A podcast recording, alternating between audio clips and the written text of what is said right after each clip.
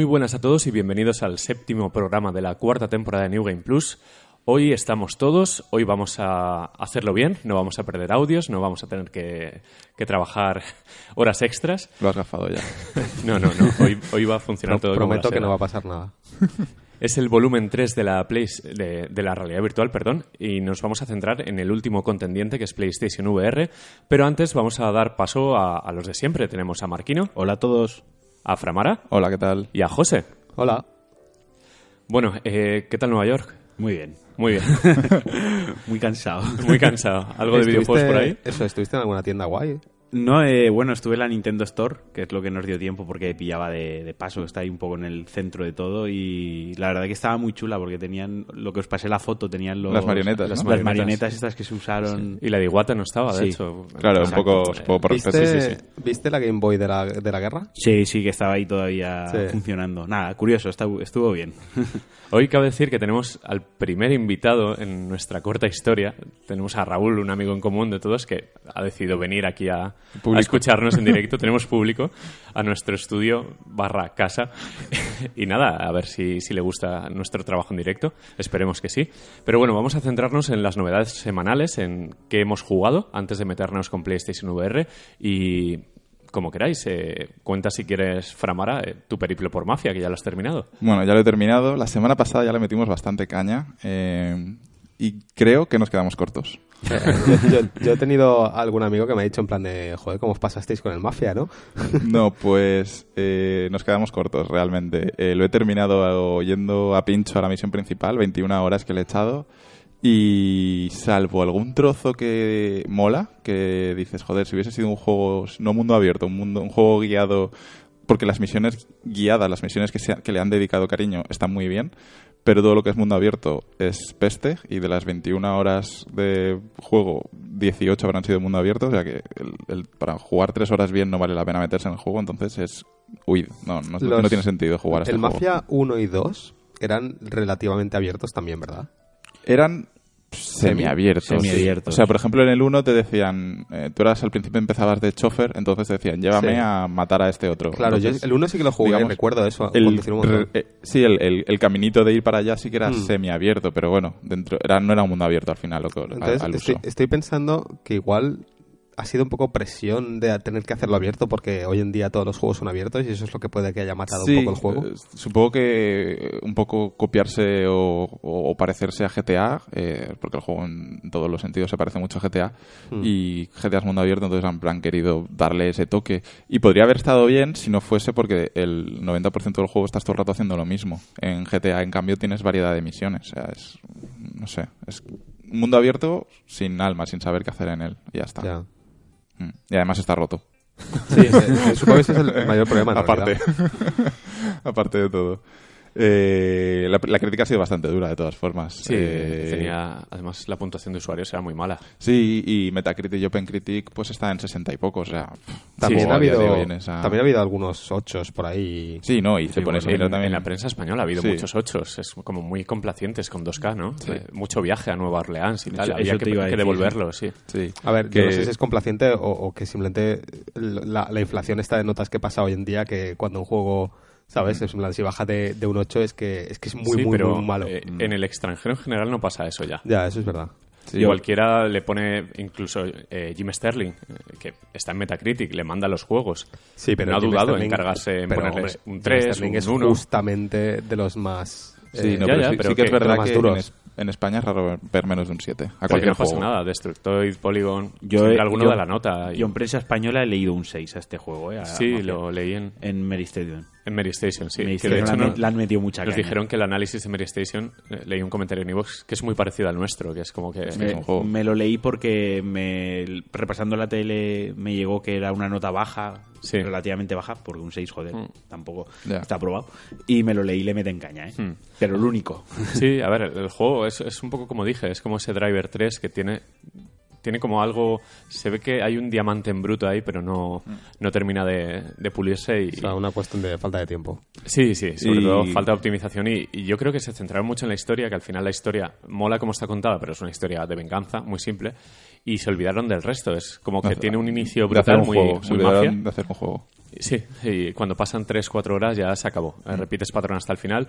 Y es muy parecido a, a este a Shadow of Mordor. De hecho, eh, Sí, bueno, tiene el leí, en Twitter, Nemesis. sí, leí en Twitter que el sistema Nemesis le habría venido muy bien para darle un poco de... Es que lo, lo tiene, pero a un nivel muy light, muy, muy toquecito de Sí, tal. no, el muy Nemesis de- del otro todo- molaba Es más. todo mecánico, es como tienes una cifra de dinero, rompes cosas, la bajas. Cuando llega a cero tienes el jefe. Ya está, sí. Pero no lo cabreas por tus hechos, sino porque Sí, llega el contador. además en el sistema Nemesis de Shadow of Mordor, eh, como que los propios jefes pelean entre ellos, se derrocan, sube uno, baja Claro, otro. claro, ¿sabes? sí. Es una clasificación de, de maldad ahí que en Sí, tiempo. Mm. real y, y vas metiéndote. Aquí no, aquí es todo eh, sota caballo rey. Pero bueno, es una lástima. 2K este año lo comentábamos. Battleborn y Mafia Es difícil, como ¿eh? lanzamientos estrella y se la ha pegado otra vez. Como Sí, porque con el luego a 2K únicamente le ha quedado, bueno, el, el NBA y el WWE. Exacto, Eh, NBA, que es un fijo que muy malo tienen que hacer para, para liarla, no tienen competencia. Y el, el, el lucha WWE, libre, que pero, bueno, pero es un juego menor, muy sí. menor, de hecho. Pues nada, eh, ánimos a 2K para el año que viene porque esto ha sido un palo gordo. No sé qué tal venderá Mafia, yo creo que bien.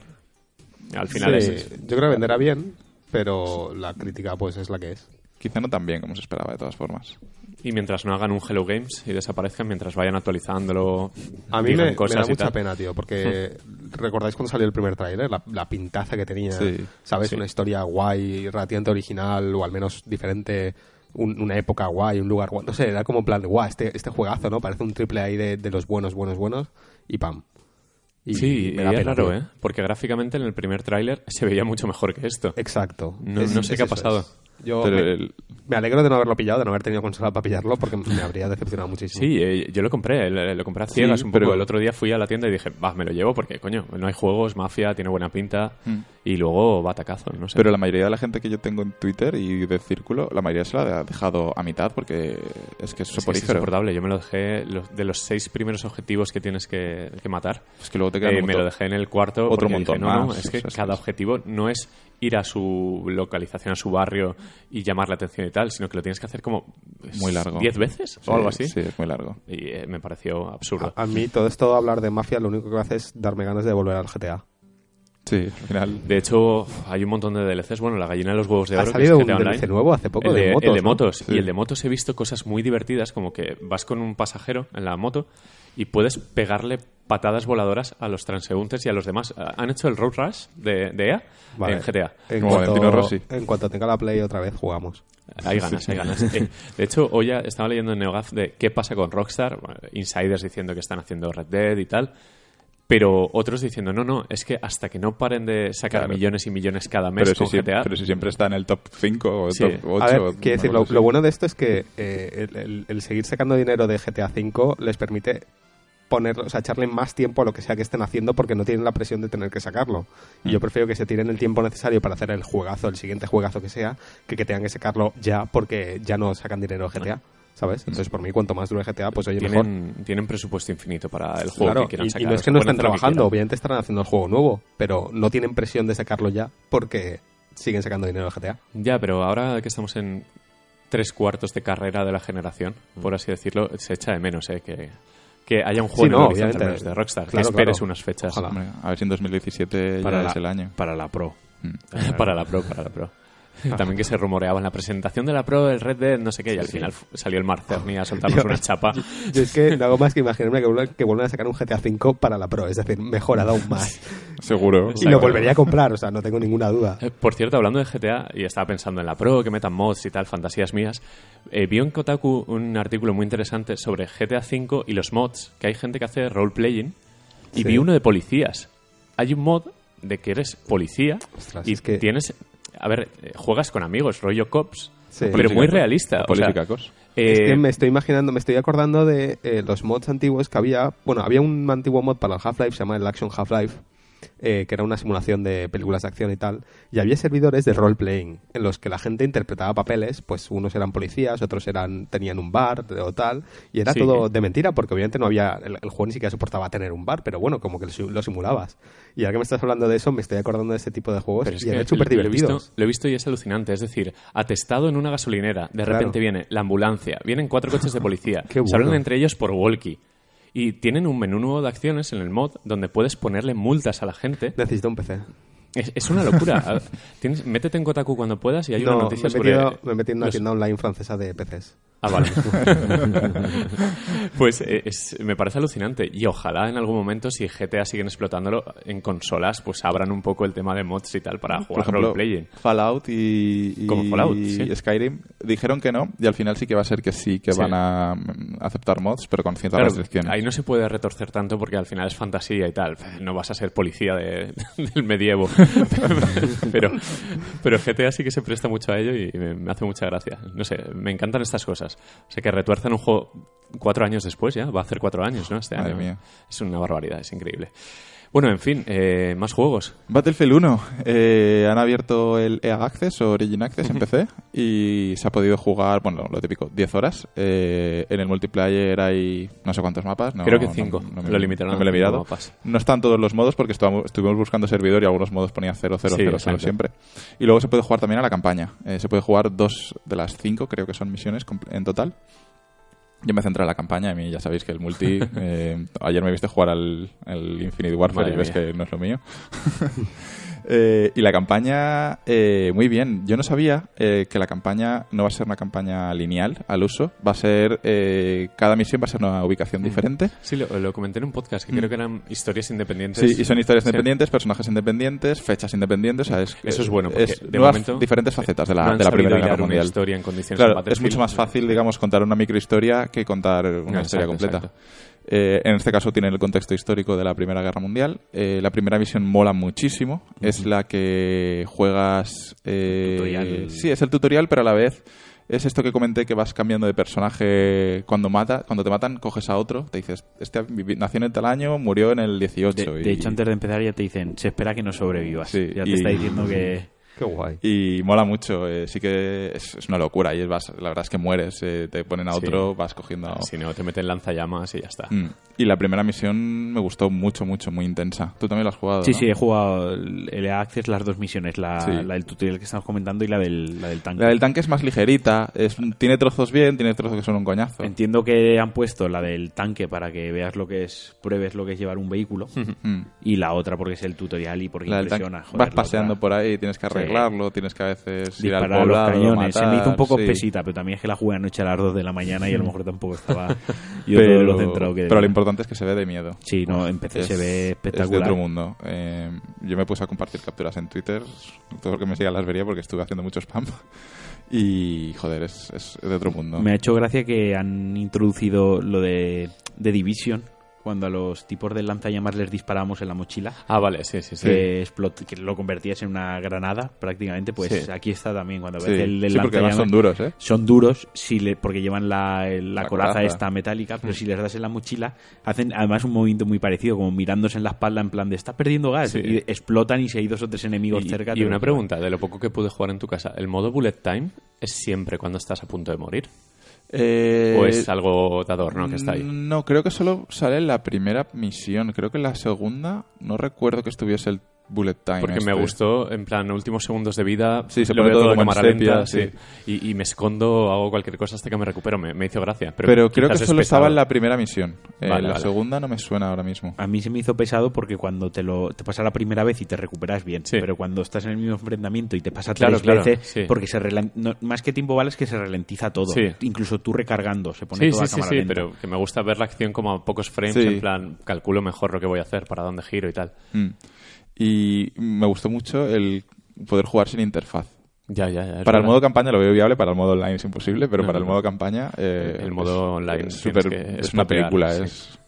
Y bueno, tú jugaste un poquito al modo online en mi Yo casa. jugué una misión en un escenario, puede ser Era como Francia, pero sí, no París, no sé, es una Parecía ciudad París. europea, parecía al menos, París, sí, sí. adoquinada y tal, bastante Sí, que te dije, me recuerda al mapa de Battlefield 3 de París. Sí, algo parecido. eh, muy, muy ratonero, muchas callejuelas, eh, un carro puesto ahí en medio, una casita pequeña donde puedes subir y tal. Un mapa de ciudad de Battlefield. Y a ver, lo que esperaba es que es Battlefield, no, no tiene más. Las armas no se sienten Primera Guerra Mundial, siguen siendo armas potentes, que se, se manejan más o menos fácil y gráficamente muy bien. Es que es- no ha cambiado. Al final lo que va lo que va a decidir si es buen Battlefield o no es el netcode y el diseño de niveles, porque el resto de armas y tal lo tienen hecho. no- Eh, por ejemplo, me comentaron en Twitter, es que las prim- la Primera Guerra Mundial no habían tas- tantas armas automáticas, no sé qué, no sé cuántos. Yo no, No tengo lo ni sé, idea. no lo sé. Pero bueno, también tiene que hacer un juego al final. Yo entiendo que hay un poco de licencia artística. y- claro. Sí, sí, está claro. Y me parece bien, o sea, que decir, Sí. yo- de hecho, yo recuerdo que cuando iban a presentar el juego, que se empezaban a filtrar las primeras, los primeros pósters y demás historias, una de las cosas que decía la gente, ah, sí, al final lo han, lo han basado en una especie de realidad alternativa de la Primera Guerra Mundial.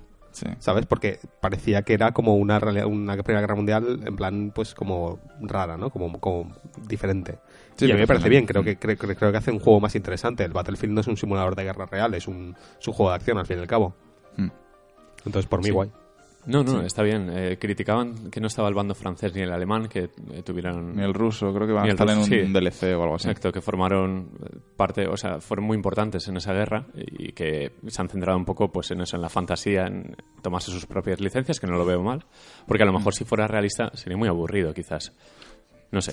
Bueno, la cuestión es que es que es Battlefield, es, Es un videojuego. Sí, es un, aparte, para pasártelo bien. Y es una apuesta segura, es, es un Sí. shooter muy bueno a todos los niveles. Sale ya.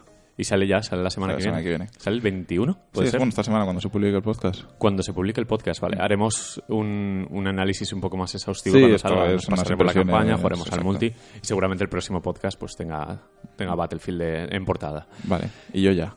Vale.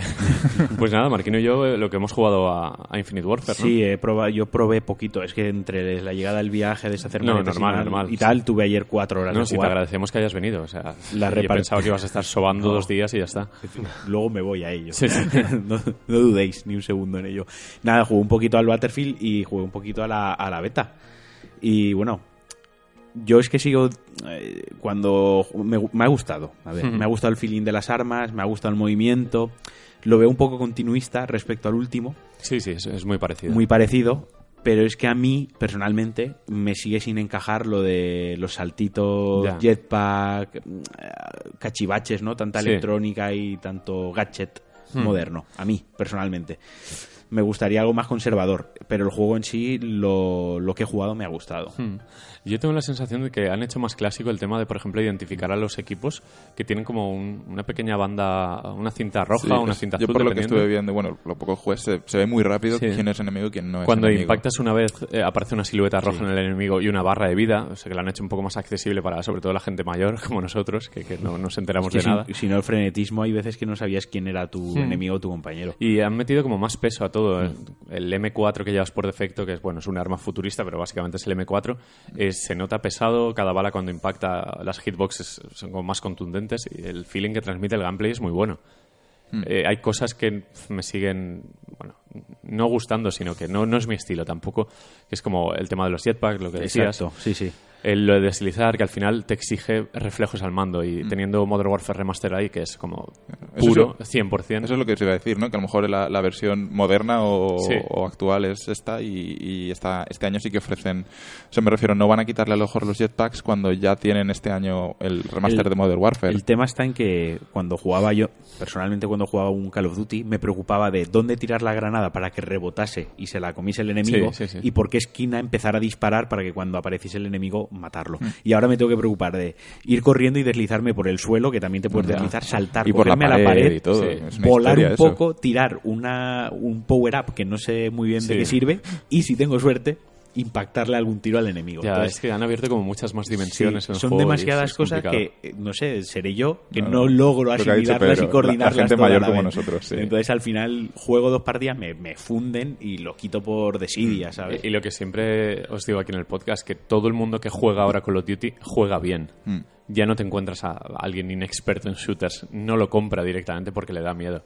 Y claro, esa comunidad de 20, 25 millones de chavales eh, arrasan. O sea, Call of Duty ya es el nicho de los expertos. Ya no es antes que era un juego para descubrir. No somos nadie. Y claro, no, no podemos. Mm, No. Pero bueno, esto también pasa en Battlefield. Por ejemplo, tú en mi casa empezaste Pero- a jugar con mando y dijiste, con mando no, aquí no hago nada. Sí. Y te pusiste con Eh, teclado y es que En, ratón. Ba- en Battlefield hay de cada, de cada Claro, es que enganchado me refiero PC. gente que lleva toda la saga. ya, Claro, es pero yo nunca había jugado con todo. ratón y teclado a un Battlefield, lo siento, y pido perdón ya desde aquí.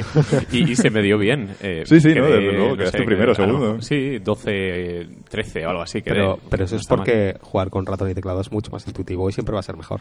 Claro, pero me refiero, yo no sé jugar con ratón y teclado y a la gente que sí sabía jugar que mataba mucho, yo también los mataba. O sea que Claro, pero por, vi- por- por- por lo que digo, que en realidad jugar con teclado y ratón no es, no sé, no es tan complicado. Quiero decir, es más complicado si has jugado con teclado y ratón toda tu vida pasarte a pad que a la inversa. Mm. creo Bueno, yo. eh, la cuestión es que, bueno, eh, novedades de Infinite Warfare que me han gustado han metido un toque rolero eh, de MOBA, como por ejemplo Diablo, Overwatch y tal, todos estos, que es lo de los supply drops, que ahora puedes comprar paquetes.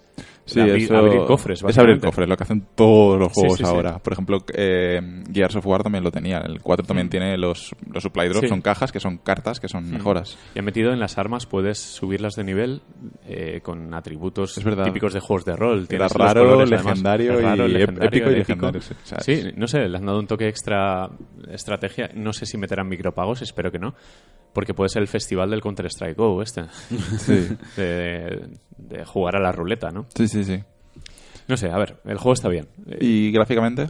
Gráficamente, a mí me dejó un poco frío. Yo lo vi un poco blandito, ¿no? Lo un vi poco blandito, todo. lo vi Call of Duty. Una iluminación Sí. muy plana, no había ningún tipo de. Comparado nada. con los vídeos que vimos en el PlayStation Meeting, flojo. Sí. Pero bueno, A ver, supongo, que el, ¿no? supongo que el modo campaña estará mucho más currado en todo tema Sí. gráfico y el, el, el modo multijugador pues se Han centra en metido- los 60 frames. Me metieron ayer un mapa extra y el modo baja confirmada. Sí. Y, y quiero jugar porque los dos mapas que hay, uno hable de él, que es la- el escenario este artificial, que es como un parque de Sí, atracciones. es como un... sí. Como una vuelta a los años 2000 mientras están en 2100. Sí. Es un poco así. Y el otro, una estación espacial pura y dura, chula.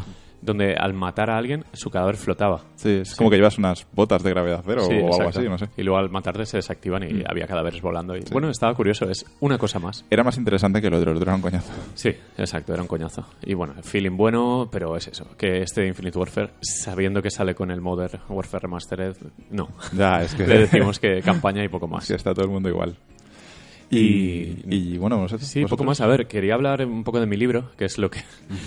Para lo que he venido. Exacto, no, lo, lo que hice ayer, que, bueno, creía, llevaba tiempo creyendo que trabajaba de tardes el, el sábado, pero resulta que no, que me tocó de mañanas, fue pedí un deseo cuando me enteré. Eh, y pude ir al Games and Symphonies. Esa banda, creo que os hablé en algún momento en algún podcast de ese concierto. Ujú. Eh, quizás en hipertextual, no lo sé. No me acuerdo, pero... Pero vaya, eh, han vuelto. Han vuelto a lo grande, al, al Palau de la Música de Valencia, de la capital. Eh, la otra vez los vimos en Gandía, en un teatro, eh, peor acústica, un poco más Más de, amateur. más de pueblo, ¿no? Más, más humilde, más tal. Y este, pues sí que ha sido lo grande, concierto. eh, impresionante. Eh, aprovecharon para invitar a, a personalidades, a compositores muy famosos, como el chico de comandos, que se llama Mateo David, me parece. No, No sé. No, no recuerdo bien. A Damián de, Sí. de Super Mega Team, bueno, Eso es- de sí, Sonotrigger Sono en este caso. Eh, también a Grisor87, que es el, el chico que ha hecho Maldita Castilla, el Hidora y todos estos juegos. Y eh, también al compositor que está trabajando en, en Tequila, Ah, vale. que estaba haciendo Rhyme ahora Claro. mismo. Eh, aprovecharon para hacer un speech y tal. Eh, y luego, bueno, eh, se pusieron a tocar. La banda es impresionante, toca muy, muy bien, tiene un nivel muy grande. Unos arreglos espectaculares. Son una banda, o sea, no, no es una orquesta, no es Video Games Live. Y tocaron, bueno, empezaron con un medley de Call of Duty contra Battlefield. O sea, muy bien enlazadas las dos canciones, el tema principal remezclado de cada uno de ellos. Tocaron Street Fighter 2, desde la intro de Capcom, el Sí. brillito ese, Qué bueno. hasta, hasta cuando están los dos luchadores, eh, Sí. el negro y el rubio, pegándose entre Qué bueno. Con lo típico Ryu, eh, Vega, además que estuvo muy bien, con guitarra española incluida. eh, también el tema de Gail, que es muy mítico. Tocaron un medley de Blizzard, de juegos de rol japoneses, de Final Fantasy, un poco clásicos básicos. También se arrancaron con Sonic. Sí, Además, de- eh, a coro lo de Sega. eh, salió en la pantalla el logo de Sega y el coro Sega. Y luego el director dijo, va, esto vamos a repetirlo, pero ahora vosotros, el público. Y todos hicimos el Sega y yo, yo estaba llorando prácticamente. Y nada, a ver. Fuck eh, el- Nintendo. es que el nivel fue muy bueno. Es un escenario inmejorable, gente muy buena que toca muy bien, los de Games and Symphonies. Y espero que lo repitan, que sea una tradición anual. Y que, a ver, esto es- quizás es pasarnos. No, no pido que sean Video Games Live, pero que sí que sea algo tradicional, que cada año pues vengan a Valencia o. Sa- ¿Sabes si es, eh, es una gira por España o es solo no es una una- gira, no es una gira, es un evento especial. en Eh, Valencia? Tienen una arreglista o varios que son increíbles, que adaptan temas. También tocaron Skyrim, bueno, un poco lo, lo típico, Sí, lo- pero, lo que pero que todo suena ¿no? mejor en directo. Y yo creo que simplemente ha sido pues todo el trabajo que hacen como banda, que no creo que siempre estén tocando videojuegos, eh, e- ese caprichito para que los demás disfrutemos de algo diferente. Y a mí me, me impresionó mucho. Muy guay. Sí, me- además te leí que tocaron Undertale también. Tocaron Undertale, que, que fue una de las, de las sorpresas. sorpresa, ¿no? Es raro, es- Undertale es muy complicado verlo en cualquier sitio que no Sí, sea y- el, el inframundo de y no Internet, es ¿no? tan conocido realmente. o sea, es De que hecho, eso. yo lo que, lo que flipé fue eso, la, la selección que, que ibas comentando y tal, me pareció Sí. una selección muy, muy ra- rara, ¿no? Para un concierto así. Sí, o sea, pensaba- esperaba algo más generalista, más como lo que hace Video Games Live. Sí, más Zelda, pues de. Last of Us, ¿no? Claro, eh, eh, también versionaron todos los temas principales de Maldita Castilla, de Rise and Shine, de Rhyme, que fue como, hostia, eh, sabemos más de la banda sonora que del juego, fue muy curioso. Eh, y me impresionó es, ese atrevimiento para lanzarse a algo muy mainstream como es el Palau, que cualquier señor mayor podía ir a, Sí, a ver su sí. concierto de la semana, a tocar Undertale, ¿sabes? Que ver en pantalla, porque tenían un proyector Undertale, es guay. como, ¿qué cojones es eso? ¿Qué es en blanco y negro? ¿Qué es esto? No, y, y genial, genial. Eh, espero eso, que, que haya sido un éxito. Fue trending topic en España. Qué guay. Todo el por saco que di yo ayer por la tarde, puse el hashtag por si me queríais silenciar. Eh, yo creo que ha merecido la pena. Eh, gente Mola. muy buena, gente muy maja y que ¿Te ojalá gustó tenga... más o menos que el Video Games Live? No, Video Games Live me gustó más, pero Video Games Live es que es otro rollo, es, es que es otra- una orquesta, llenan más el escenario. otra O sea, liga, ¿no? eso, es- eso realmente es la diferencia que, que un poco quería que matizases. Sí, ¿no? tenían El- el- cuerdas y tal, pero no tenían tantas líneas de cuerdas como Vale, puede o sea, no, una orquesta. li- no llena tanto el escenario como... No, exacto. A ver, pero igualmente sonaban increíble. ya, ya, para no, no, banda. claro, seguro. No, y además que tiene mérito, eh, porque tú encuentras en internet partituras de todo esto para orquesta, para bandas se las hacen ellos. Se adaptaron el tema de Nate, de Uncharted, también en The Witcher 3, que- con una dolzaina que me ¿Ah, llamó sí? mucho la atención. Sonando de fondo muy valenciano, claro, el típico instrumento raro nórdico que tienen en, en Witcher, en Polonia, pues aquí Dolzaina al canto. Y, y quedó bien, quedó muy bien. Una chica como solista, bueno, Muy genial. bien. La verdad es que impresionante y lo dicho, espero que el año que viene repitan. Estaba muy lleno. Estaba, a ver, yo no vi asientos vacíos de los interesantes. Estaba los- la morralla del fondo, ¿sabes? arriba, atrás. Y sea. los anfiteatros, sobre todo, que la acústica im- entiendo que es peor. Ponerte detrás del coro, pues no lo disfrutas tanto. Nosotros estábamos en la planta baja y muy bien. Muy bien. Se veía muy bien.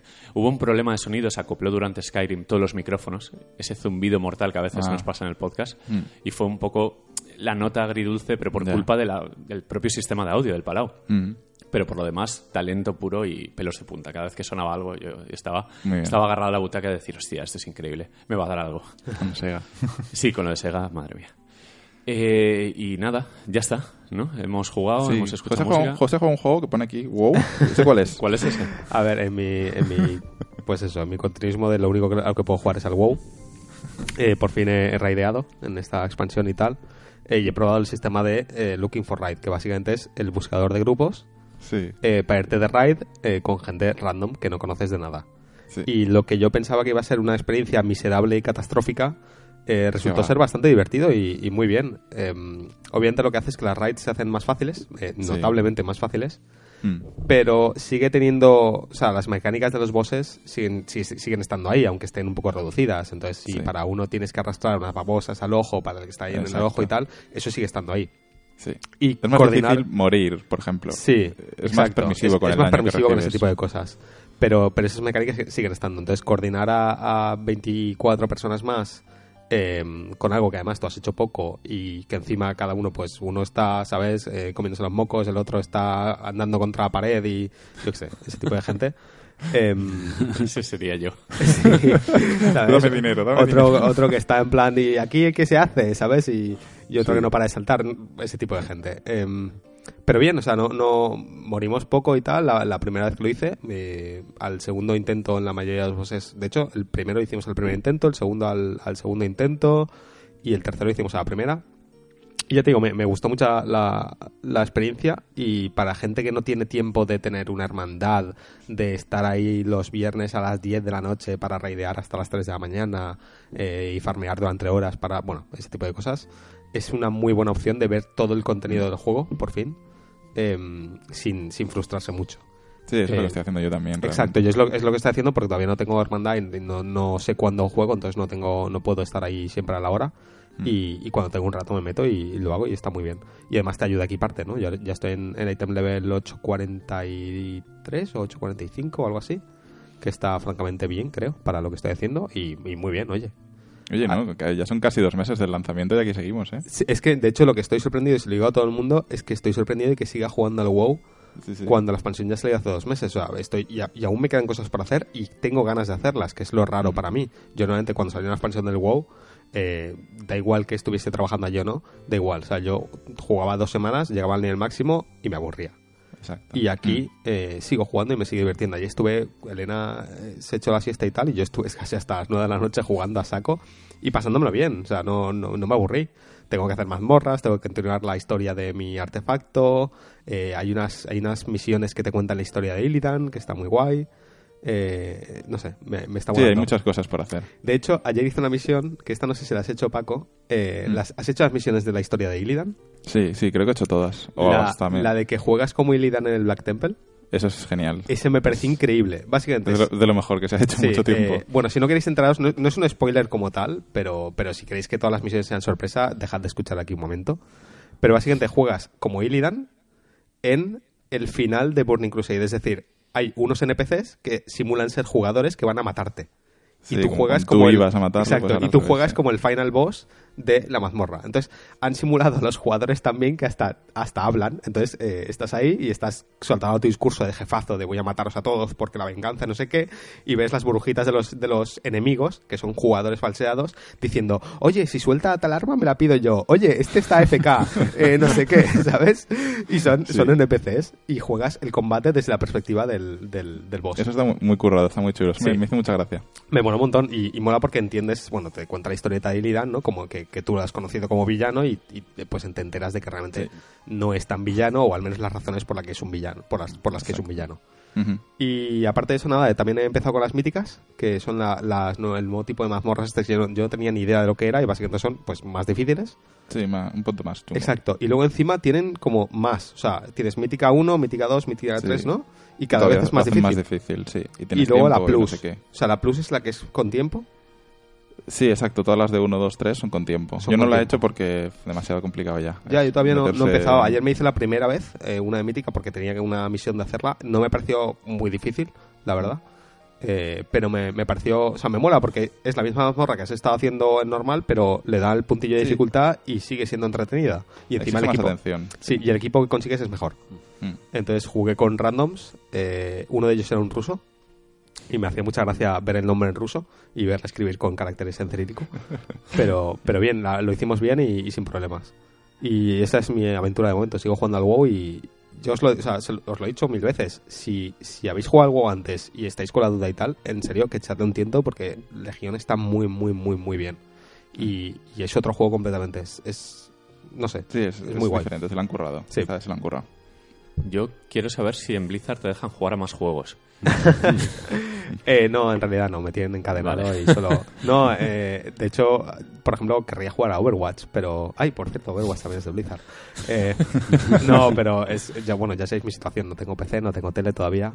Eh, todavía hay que comprar Eh, muebles. cómpratelo, cómpratelo, que con las GC te sale un PC bien majo. Eh, no, a ver, con el tiempo, es que todavía estamos con el tema de muebles y, y no... tengo que dar prioridad a tema a poder vivir en mi casa Muy y bien, luego muy a- bien. Te vamos a poner un plazo los límite ¿eh? para meterte presión. A ver, también es verdad que sale la Play 4 Pro ahora en noviembre y Ya. quería esperarme No, eh, es buen momento, es buen Claro. momento para que te pilles la Pro y a tope. Y el casco de VR. Y el casco de VR. Casco de VR me lo voy a pensar, ¿eh? Ya, ya Ahora, veremos. ahora te hablaremos. Ahora te lo vendemos. Ahora me lo vendéis. Bueno, Bueno. pues dejamos este bloque, no va a haber noticias porque realmente la noticia es PlayStation VR y cortamos un momentito y vamos al lío, ¿no? Venga, Hasta pues ahora, ahora. va, ahora volvemos.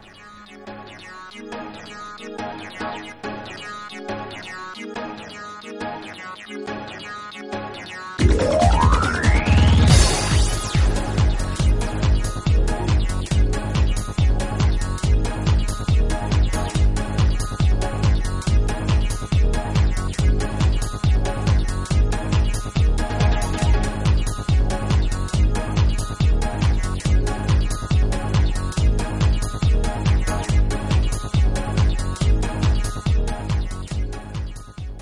Bueno, pues como adelantaba Pedro antes del descanso, eh, vamos con PlayStation VR, el casco de VR del el tercero que faltaba, ¿no? Por lanzarse del parque de cascos VR, que se lanzó el pasado jueves día 13, después del día festivo que tuvimos aquí.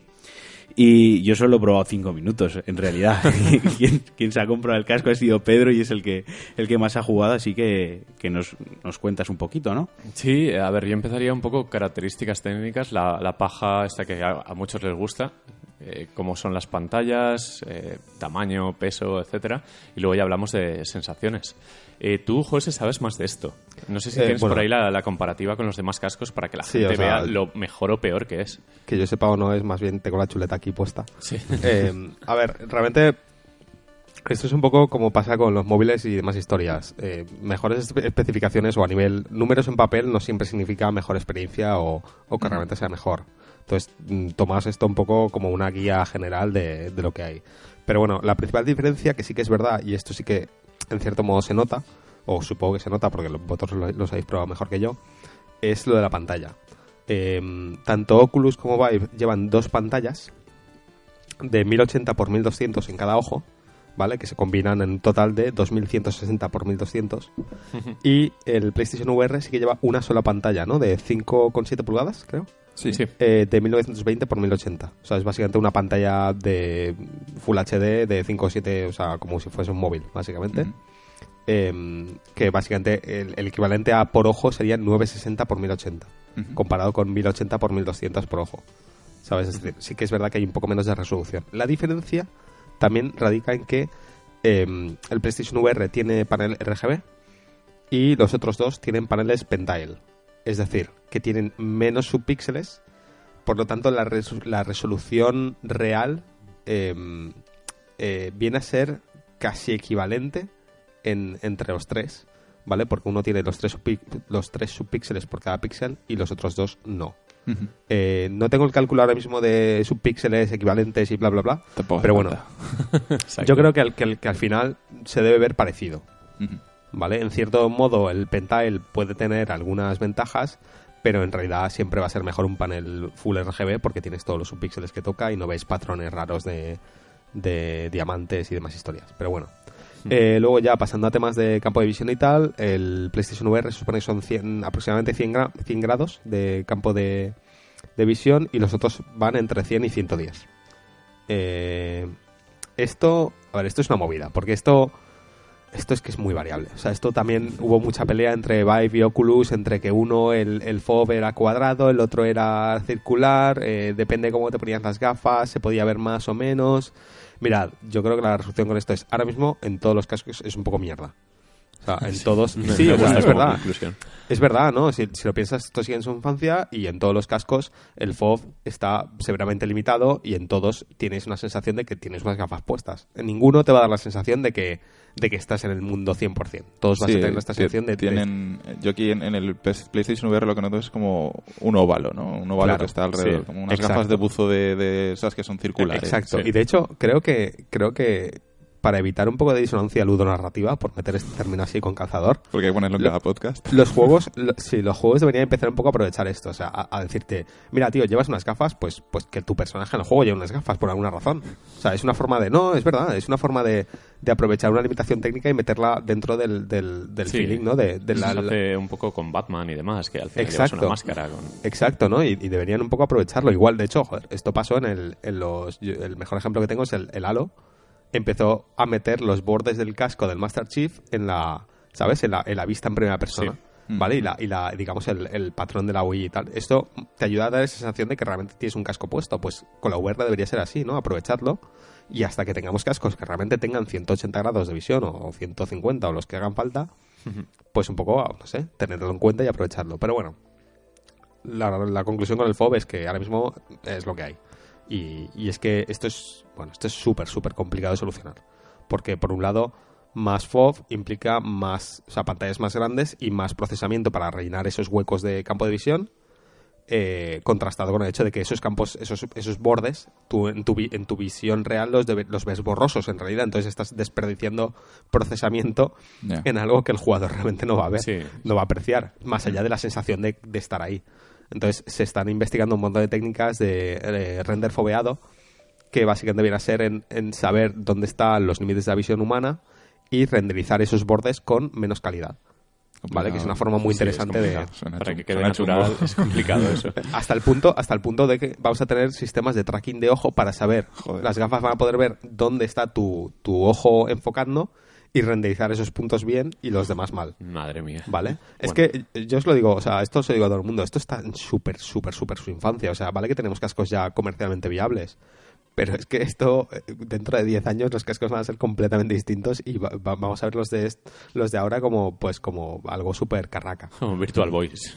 Como el Virtual Boy, va a, ser, va a ser un poco el equivalente, ¿sabes? No, pero me Bueno. alegra, me alegra que vivamos esta época. Como ahora Sí. que dices lo de los cascos viables, simplemente como note, eh, salió un presidente de Sony, no sé cuál, de qué división, diciendo que el PlayStation VR era eh, rentable desde el, o sea, el precio de venta es rentable Sí. para Sony, no están Sí. perdiendo ni al precio de coste, Me, o sea, que me están parece, me están ganando bien, dinero. Sí, sí, no, bien, bien, se me refiero, joder, lo, y aún así es A, a barato mí, yo lo, lo explicaré luego, pero me parece el casco más inteligente de los tres.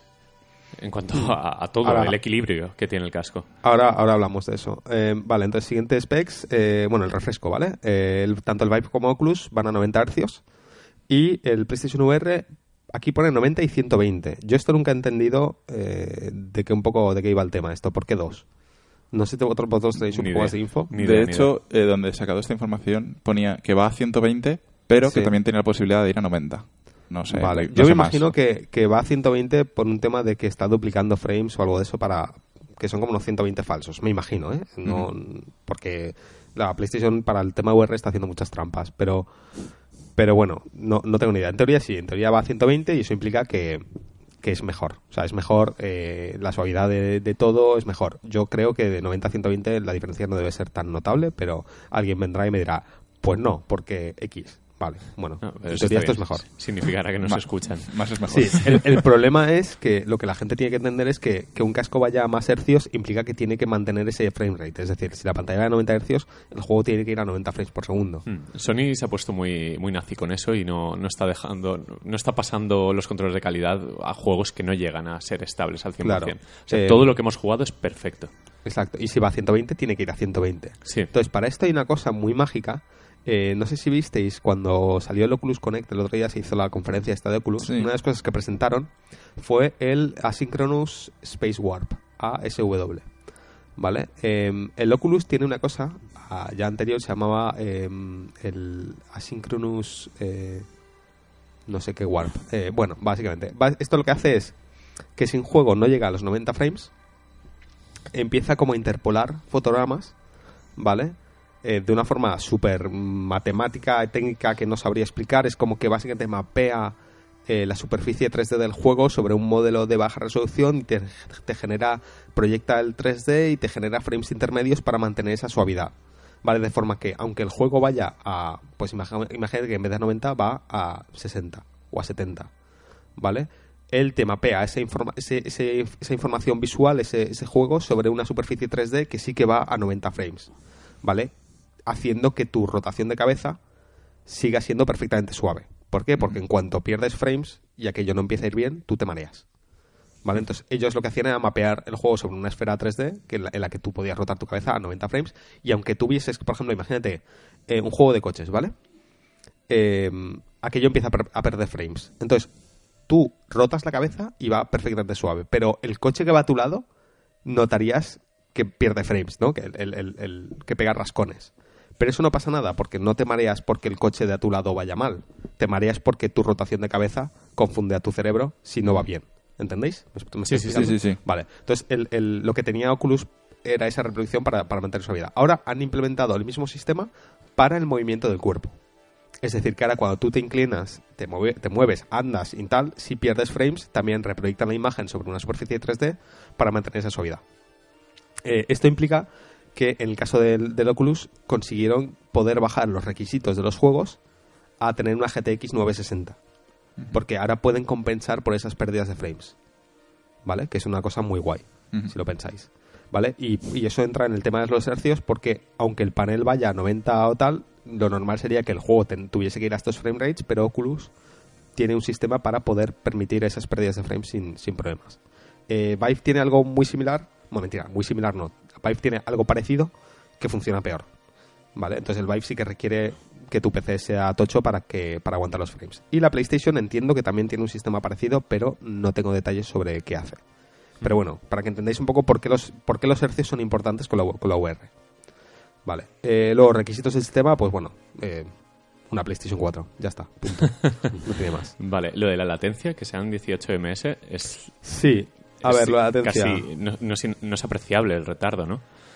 Eh, aquí estoy un poco verde. No tengo ni idea de. es un hasta dato que punto- teníamos, a ver, Sí. copia-pega de las specs y ya está. Sí, se supone que es, que es bueno. No, no sé, no me acuerdo, no tengo ni idea de, de cuánta latencia tenían los demás. Yo recuerdo lo de los televisores, la latencia que era importante para el retardo Sí, de respuesta y claro, demás, pero aquí exacto. será inapreciable. Yo me imagino que es inapreciable, ¿eh? No, no sé cuál es el límite del, del cerebro humano y demás historias, no tengo ni idea. No, no voy a comentar en No, algo que no, que no aquí, sé por qué la aquí lío. si te mareas es por otras cosas, no Sí. tiene nada que ver con la latencia. Sí, O sea, a ver, exacto. Yo creo que yo creo que va a ser eso. Eh, vale. Y luego eh, a nivel de specs creo que más o menos ya hemos cubierto ya hemos cubierto todo. Luego están temas como el peso. Eh, el casco de Oculus pesa 600, y- 610 gramos. El, el, o sea, el casco de PlayStation eh, 610. El Oculus pesa 470 y el Vive pesa 555. O sea, sorprendentemente el, el PlayStation VR es el más pesado de todos. Yo pensaba que no. Sí, pero- pero, qui- quizás es el más cómodo por otras Eh, cosas, exacto, por por otras el razones peso. es el más cómodo, sí. Sí. Bueno, y luego tiene el tema de la cámara y los Move, Sí, ¿vale? Que eso- eh, a mí me sorprende que no vienen incluidos, eh, pero hay un pack que sí que los lleva. Sí, no sé si Paca ha llegado aquí a Europa. Creo Eh, que no ha llegado a no Europa llegado a el Europa. bundle con los Move y la cámara. Eh, y estaba muy bien porque eran, bueno, el PlayStation VR son 400 euros, Sí. eh, 399, y el bundle eran 500. Mm. Eh, aquí, en, aquí en Europa te tienes que comprar la cámara, en, nuevas son unos 55 y los moves que son unos a mí me 80. sorprende mucho el que se lo compre, no tenga la cámara, llegue a casa y no pueda jugar, porque la cámara es imprescindible. Supongo que en la tienda te deberían de decir, oye, ojo. Esto- Ya, pero que es- no lleve la cámara es muy Ya, Los Es que Sí, estoy los teniendo moves son flashbacks. Estoy teniendo flashbacks a cuando la Vita, que te obligaba a tener la tarjeta de memoria y no venía Sí. incluida Sí. y no podías jugar a nada sin ella. Sí, y sí, esto sí. es un poco, parece es algo que hace Sony. Es como el cargador de la 3DS, que Sí, no es lo un llevo y no la puedes cosas cargar. imprescindibles que Sí. tendrías que meter en la caja. y Sí. que están teniendo en cuenta, o sea, están, están asumiendo que el tío de la tienda te lo va a decir, pero Sí. yo creo que hay mucha Sí. gente. A ver, Pero la que maniobra para venderla a 400. Claro, porque si te la compras en Amazon no va a haber nadie que te diga, eh, ojo. Claro. Claro, Ya, claro. o sea, es- No sé, es un poco raro. Lo de los MOOC, vale, son opcionales, Mm. pero la, la experiencia mejora bastante.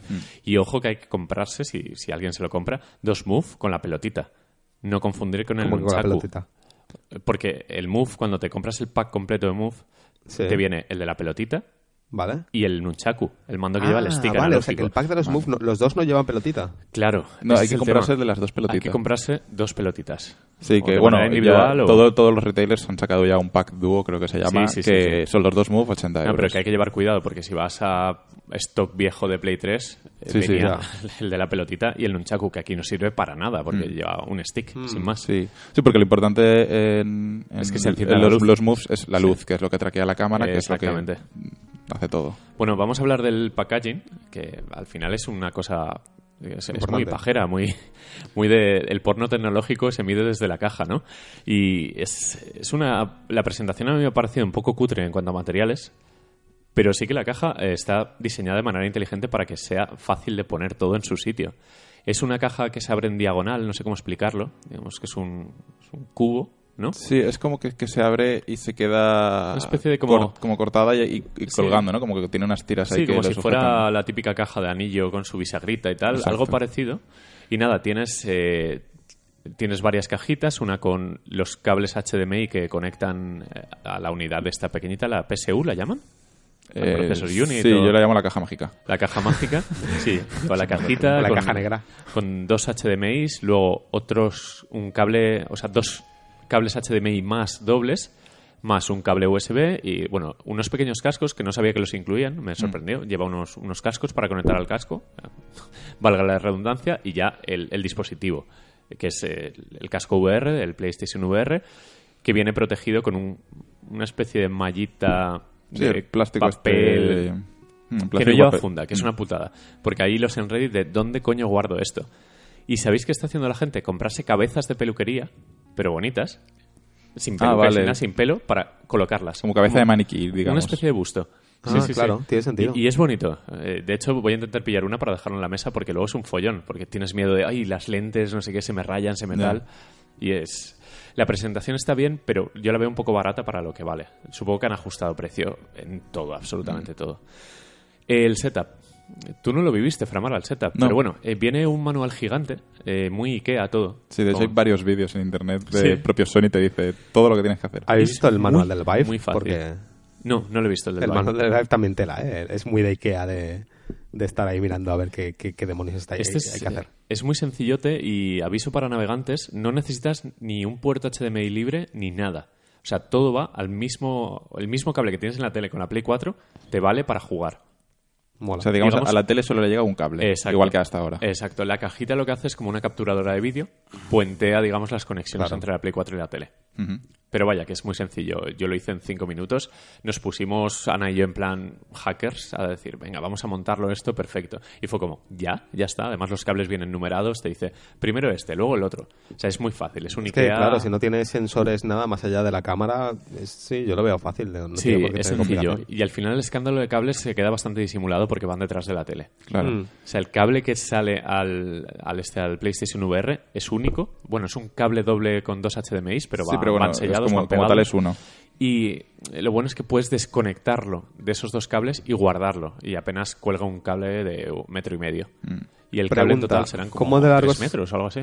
Eso, eso quería saber. ¿Cómo de Sí. largo es el cable del, al casco? Pues fácil, fácil serán tres metros, ¿eh? Porque sobra, ¿Tres? sobra bastante. Sí. Te puedes poner bastante lejos. Bueno, a lo mejor es más. Es que claro, El, de, y tal, cinco. el no del sé. Vive, por ejemplo, creo que eran 5 metros. Pues puede que sean cinco. La cuestión es que yo me he Mm, no separado sabría mucho decir. en, la, en el salón y siempre ha colgado el cable en el suelo. Sí, yo nunca lo he tenido tenso las veces que he jugado para y nada. tal, Pues siempre es, es te lo fácil que sean acomodas. 5 metros, Sí. que sea muy parecido.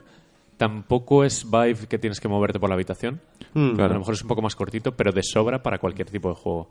Claro, yo por ejemplo, hablando del cable del que te cuelga por detrás, Sí. eh, eh, precisamente no es Vive, no molesta porque una vez estás sentado ese cable ya no lo vas a mover más. Sí, exacto. Entonces no es como cuando estás eh, en el Vive andando por una habitación Hmm. o por un entorno y estás como con ese Hmm. sexto sentido ahí pendiente del cable. ¿sabes?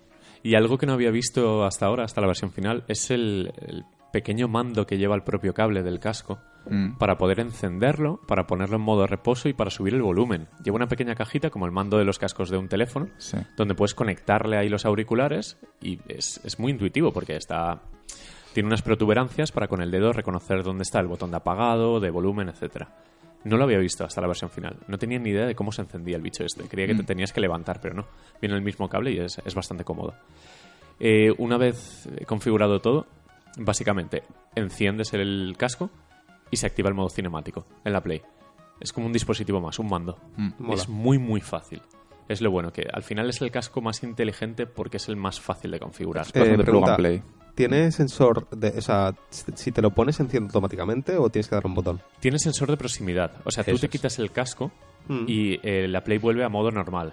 Te lo Vale. pones y si está encendido se pone en VR. Vale, perfecto, eso es lo que Pero si, el casco está apagado, digamos, eh, sin corriente, en off, No, no, no, no, lo... tienes que encenderlo. Exacto. Pero se queda, el casco automáticamente se queda en modo reposo.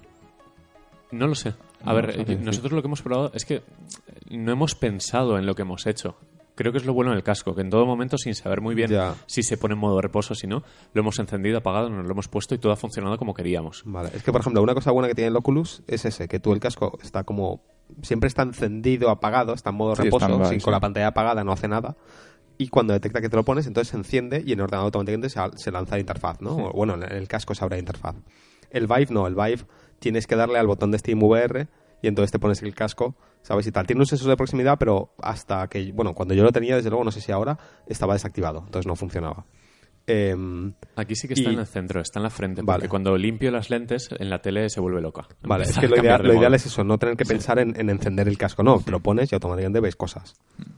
Sí, Vale. aquí sí que tiene el botoncito, pero vaya, que cuando te pones el casco sabes que tienes que encenderlo. Tienes un botón que te cae a la altura de la mano, es muy fácil. Vale.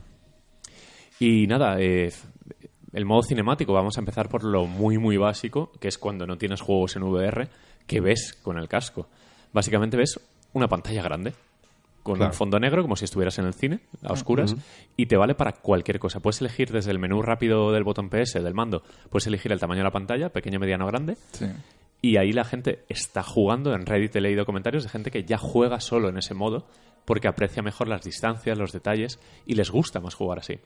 Y una cosa muy buena, que José creo que no la conocías, en el PlayStation VR, Mm, cuando tú imaginas que juegas tumbado, o sea, empiezas sentado y te tumbas. Sí.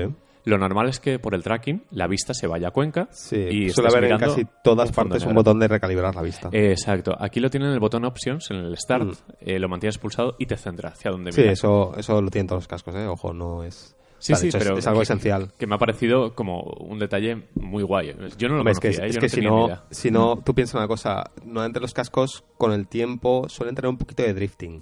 Sí. ¿Vale? Siempre, sobre todo los, los que, pues por ejemplo, el PlayStation VR que, usa una cámara, ¿no? Para traquearte y tal, que es un poco eh, Sí, que se, Entonces, va, se va moviendo la vista. Claro, suele haber un poquito de drifting, entonces es importante tener siempre un botón de centrar para, para un poco asegurarte que tú puedas en cualquier momento decir, vale, no, mira, esto es recto, ¿sabes? Sí. Porque así no te lías. Entonces está, está, sí, está desde luego guay que lo, que lo hayan puesto, pero es casi obligatorio. o sea, es- Sí, pero que es muy fácil. Es decir, es lo primero que te dice el casco a la hora de calibrarlo. Eh, bueno, hablando de la calibración, tiene la calibración automática, la que te Mm. salta cuando juegas por primera vez. Y luego en el menú de dispositivos te actualiza la Play con una versión exclusiva para VR. Vale. Te añade un, un menú de calibrado donde te pide cosas tan chulas como la distancia entre ojos. Eso es el IPD, vale, mola. Exacto. Eso Pues es esa- súper importante. La gente, No, la, no, la no, gente pero subestima muy, lo importante muy que es importante. eso. De hecho, eh, este calibrado te hacen una foto la, la cámara y tú le pones eh, una marca en las pupilas en la foto Mm. Ah, qué bueno. Ah, y ya te calcula la distancia. Es muy, muy fácil. Y recomiendan por internet, porque a mí me pasa que en el ojo derecho veo más borroso, pero si Sí. me muevo el casco eh, ya lo centro bien, que me Mm. ponga más distancia por defecto de la que te dice cuando te haces Vale. la foto. Mola. Que al final es algo... No todas las caras son iguales. Ayer estuve No, no, jugando es unos que amigos... y- es uno de los problemas Sí. de la VR y es que cada cara, Sí. cada cara es muy diferente. O sea, no, no, no, un casco no debería ponerse, no, no puede ser plug and play de momento, porque siempre hay que ajustar el IPD, el- el- el- la gente lleva gafas, no lleva gafas, hay gente que ve por un ojo mejor que por otro, y eso es un problema ahora mismo, porque hay gente que se marea y no, es, no se marea por temas de juegos, lo que sea, se marea porque igual tiene el IPD mal configurado. Exactamente. ¿sabes? Sí, es- ayer iba a decir que jugó la novia de un amigo que tiene la cara pequeñita y, y Mm. le sobraba casco por todas partes y al final le tocamos la distancia interpupilar y la pusimos pues al mínimo. Claro. Y, y perfecto, ya enfocó Claro. Eh, yo supongo que en el futuro tendremos movidas chulas como eh, escáner de ojos en el mismo casco que mide la distancia y te ajusta automáticamente, sabes que no tengas que hacer nada, pero bueno, son cosas de un poco de... Pero un aviso, sobre todo para los compradores, que hay un menú dentro de la Play para calibrártelo tú a tu gusto. Sí. Condiciones de luminosidad, que también aconsejan que las pantallas las pongas un poco más bajas, que Mm. cierres las persianas o que las bajes si puede ser. O sea, que tiene algo más de lo que viene automáticamente. Sí. Que si al principio no te convence, que te metas en el menú este. O sea, que no lo des todo por perdido, que hay otra cosa más para poder calibrarlo y ajustarlo Eso mejor a tu cara.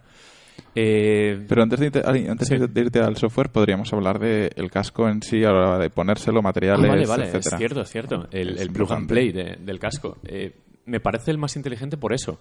Porque es muy, muy cómodo y muy fácil de ajustártelo en la cara. Mm. A mí me gustó cuando lo, cuando lo probamos y cuando lo vi por primera vez la idea de que, el, de que las gafas están suspendidas sobre un rail. Sí. Sí. O sea, es decir, el, eh, eh, no, no tienes la presión de la, de la gafa sobre tu cara. sino que lo tienes sobre la frente, Exacto, ¿no? Del, el- el del- del Sí, casco, sí, pero y no tienes pero- las dichosas gomas estas horribles de Exacto. tanto del Vive como La gafa su- queda suspendida sobre un rail superior y tú lo acercas o lo alejas. Eso Claro. me, me parece un diseño bastante interesante. Hmm. Pues básicamente tienes la diadema, que es la parte de atrás, la que va sobre el cogote. Lo ideal es que te lo pongas justo cuando termina el cráneo en el cuello, Mm. que te lo apoyes ahí. Sí. Además te aconseja que, bueno, tienes un botón para estirar, que te lo pongas en esa zona y hay una ruletita justo encima, que es el ajuste final, que te aprieta un poco Sí, más el clac, cinturón. clac, clac. Sí. Es, es una ruleta que justo suena, o sea, son varios puntos de anclaje. Mm. Y luego tienes la parte de arriba que te aconsejan que el soporte sobre la, la frente te lo pongas sobre la frente, o sea, que apoye en la cabeza, y un botoncito en lo que son las lentes, que es para acercar o alejar. Ahí tiene el rail. Mm. Y la verdad es que es muy, muy sencillo, incluso muy para cómodo, gente normal, entre comillas, como los amigos que vinieron ayer, que no sabían nada, se lo pusieron y enseguida dijeron, vale, me lo ajusto a mi gusto y nada. Es muy sencillo de poner, además también es muy sencillo de poner uno solo, es muy rápido, intuitivo. Apretas el botón, lo tiras, te, Sí, te abres la, la diadema, Sí. te lo pones, luego te lo ajustas y ya estás listo para jugar. Y de ¿sabes? poner y, y de quitar, que cuando Mm. terminas una sesión de juego simplemente deslizas un poco la diadema, tocas el botón de detrás y ya se suelta lo suficiente como para que deslice en tu Mm. cabeza. Y luego, Sí. eh, respecto a los otros cascos, lo que me ha gustado es que usa eh, silicona para el tema de la cara. O sea, digamos, sí, sí. eh, lo que está en contacto con tu cara y no Sí, la máscara La es es- de silicona. pumilla esta, la esponjita que usan las otras. Sí, que es, parece menos higiénico, ¿no? por, por un lado por higiene, por otro creo que posiblemente mm, conserve mejor el paso del tiempo, o sea que el desgaste de la espumilla a lo mejor es Hoy, más... hoy, de hecho, he visto un eh, tutorial para lavarlo. Con y- agua caliente se saca muy fácil la, la- la malla esta de silicona y ya Mm. está. Mm, en ese sentido me ha, me ha gustado porque la, la espumilla acopla muy bien en la cara, Mm. que lo que tenía eran evita las entradas de luz, sobre todo, Sí. entiendo. Eh, aquí sí que, por ejemplo, a mí por los lados, también esto va a cada uno con su Sí, cara y tal y cual, sí que por el lado del pómulo sí que mm, a veces me entraba un poquito de luz, sobre Mm. todo si, si Solo está la trae- persiana subida hasta arriba. Solo trae, una. No solo trae una, eso hay que decir, porque no trae una tanto el. Oculus como el Vive traen dos interfaces faciales para gente con cara ancha o cara fina. Mm. Y este solo trae una. En esto será muy fácil de solucionar. A lo mejor Mm. venden otra o directamente le pones algo más, una pegatina. Sí, al está. final eh, puedes conseguir, digamos, que no tengas entradas de luz si mm, toqueteas, eh, Sí. ajustas bien. eh, sobre todo también es importante que no te entre luz por detrás. Claro. Porque si te entra mucha luz por detrás es fácil que por la zona de los pómulos o de la nariz te entra alguna... Y pasa mucho que en la circunferencia de la lente, cuando entra luz por detrás, veas el reflejo de lo que hay Mm, detrás. Veas una pequeña línea. Y claro, yo que tengo la, la luz entrando desde la terraza, tengo que bajar la persiana un poquito. Pero bueno, bien. Sí, no, y, y la nariz me ha gustado la idea que es la nariz de Batman directamente cortada por la mitad. Mm. A la hora de cogerte pues toda la zona de la nariz, se te mete la nariz dentro. Mm. O sea, no es lo típico que mirabas hacia abajo y veas luz. No, aquí te la tapa, es Mm. como un telón partido por la mitad y ya está.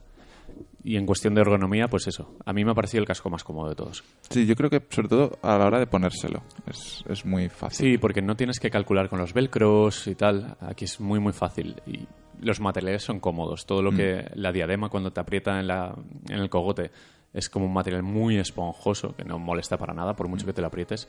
Y lo que apoya sobre tu cabeza, lo único que me da un poco de rabia que el anclaje del rail no es más fuerte.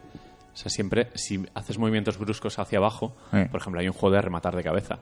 Parece que se suelte el casco. Es un- como una falsa sensación, que se tambalea un poco. Sí, yo porque está sostenido de, de nada, de un eje. El otro día, por ejemplo, jugando a Red, tuve la sensación de que me había descolocado el casco por estar moviendo tanto la Claro. cabeza. Eh, pero bueno, salvo algún detalle Sí, o cosas así. a, a ver, es la primera versión. Y para ser la primera versión, y lo que me decimos siempre, 400 euros, te pide solo una Play 4 y ergonómicamente es muy bueno. El acabado es bueno. Eh, ahora ya software, sí ¿no? que es software. Vale. Pues tú, José, ¿querías que empezáramos por alguno en concreto que te llame la atención de toda la Em, lista de lo que hemos jugado? A ver, yo creo que, por ejemplo, los, los que son así más demos rapiditas, rollo London Heist y demás, eh, obviamente habrá que pasar menos tiempo en ellos porque son, pues eso, demos. Sí, ¿no? es, el, es la Pero sí que me interesa la saber, sobre todo el London Heist, que al fin y al cabo es como el más, Hmm. la demo más completa, digamos, o lo que más esperaba a nivel de, de interactividad. Eh, es muy diferente a lo que probamos en la Madrid Games Week.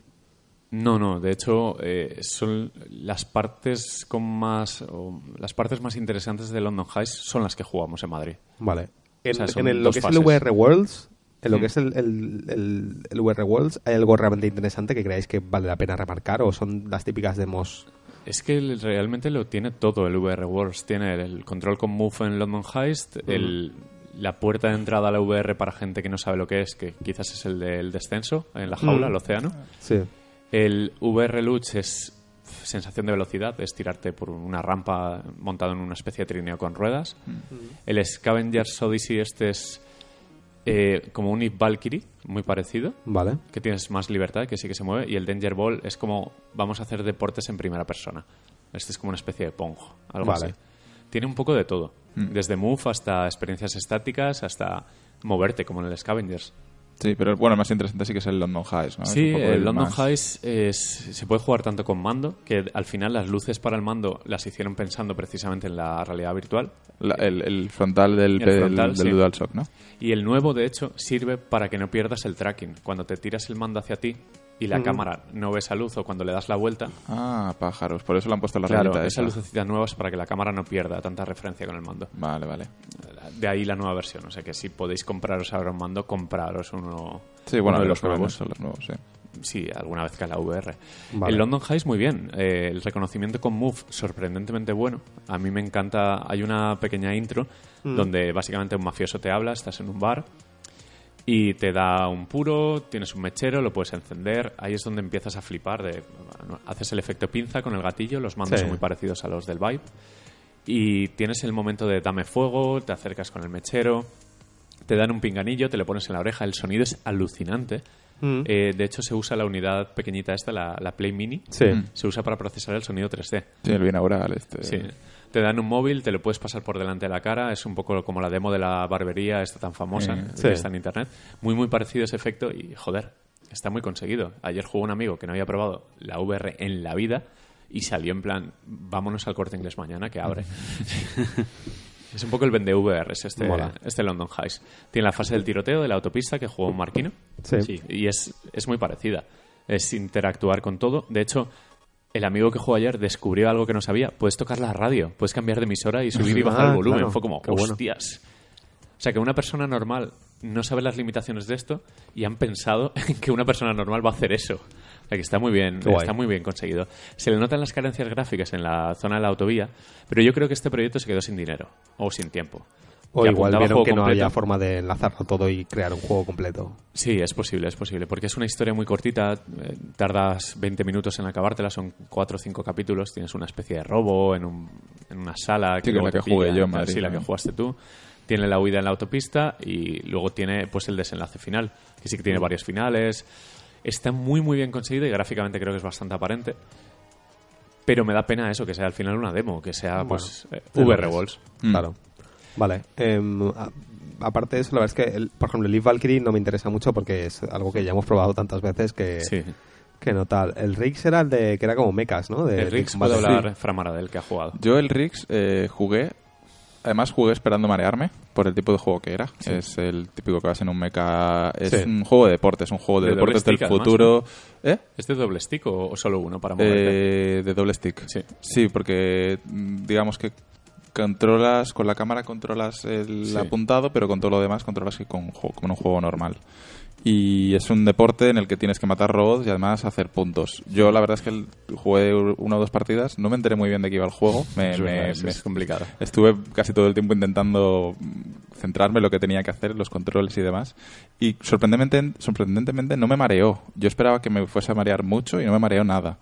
Eh, pero bueno, robots, eh, matar, eh, bueno, no sé.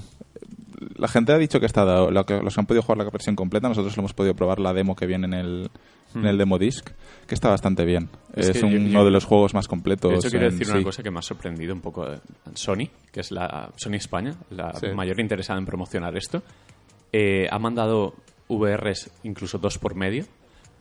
Y a nosotros, aparte de que no nos ha mandado el VR, obviamente, ni, ni lo esperábamos, Vale. pero son los únicos que no nos han hecho ni caso. Es decir, tenemos todos los juegos del VR, todos menos los de Sony.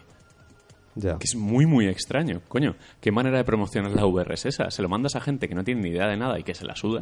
Y nosotros, que estamos como muy... Somos devotos, han pasado...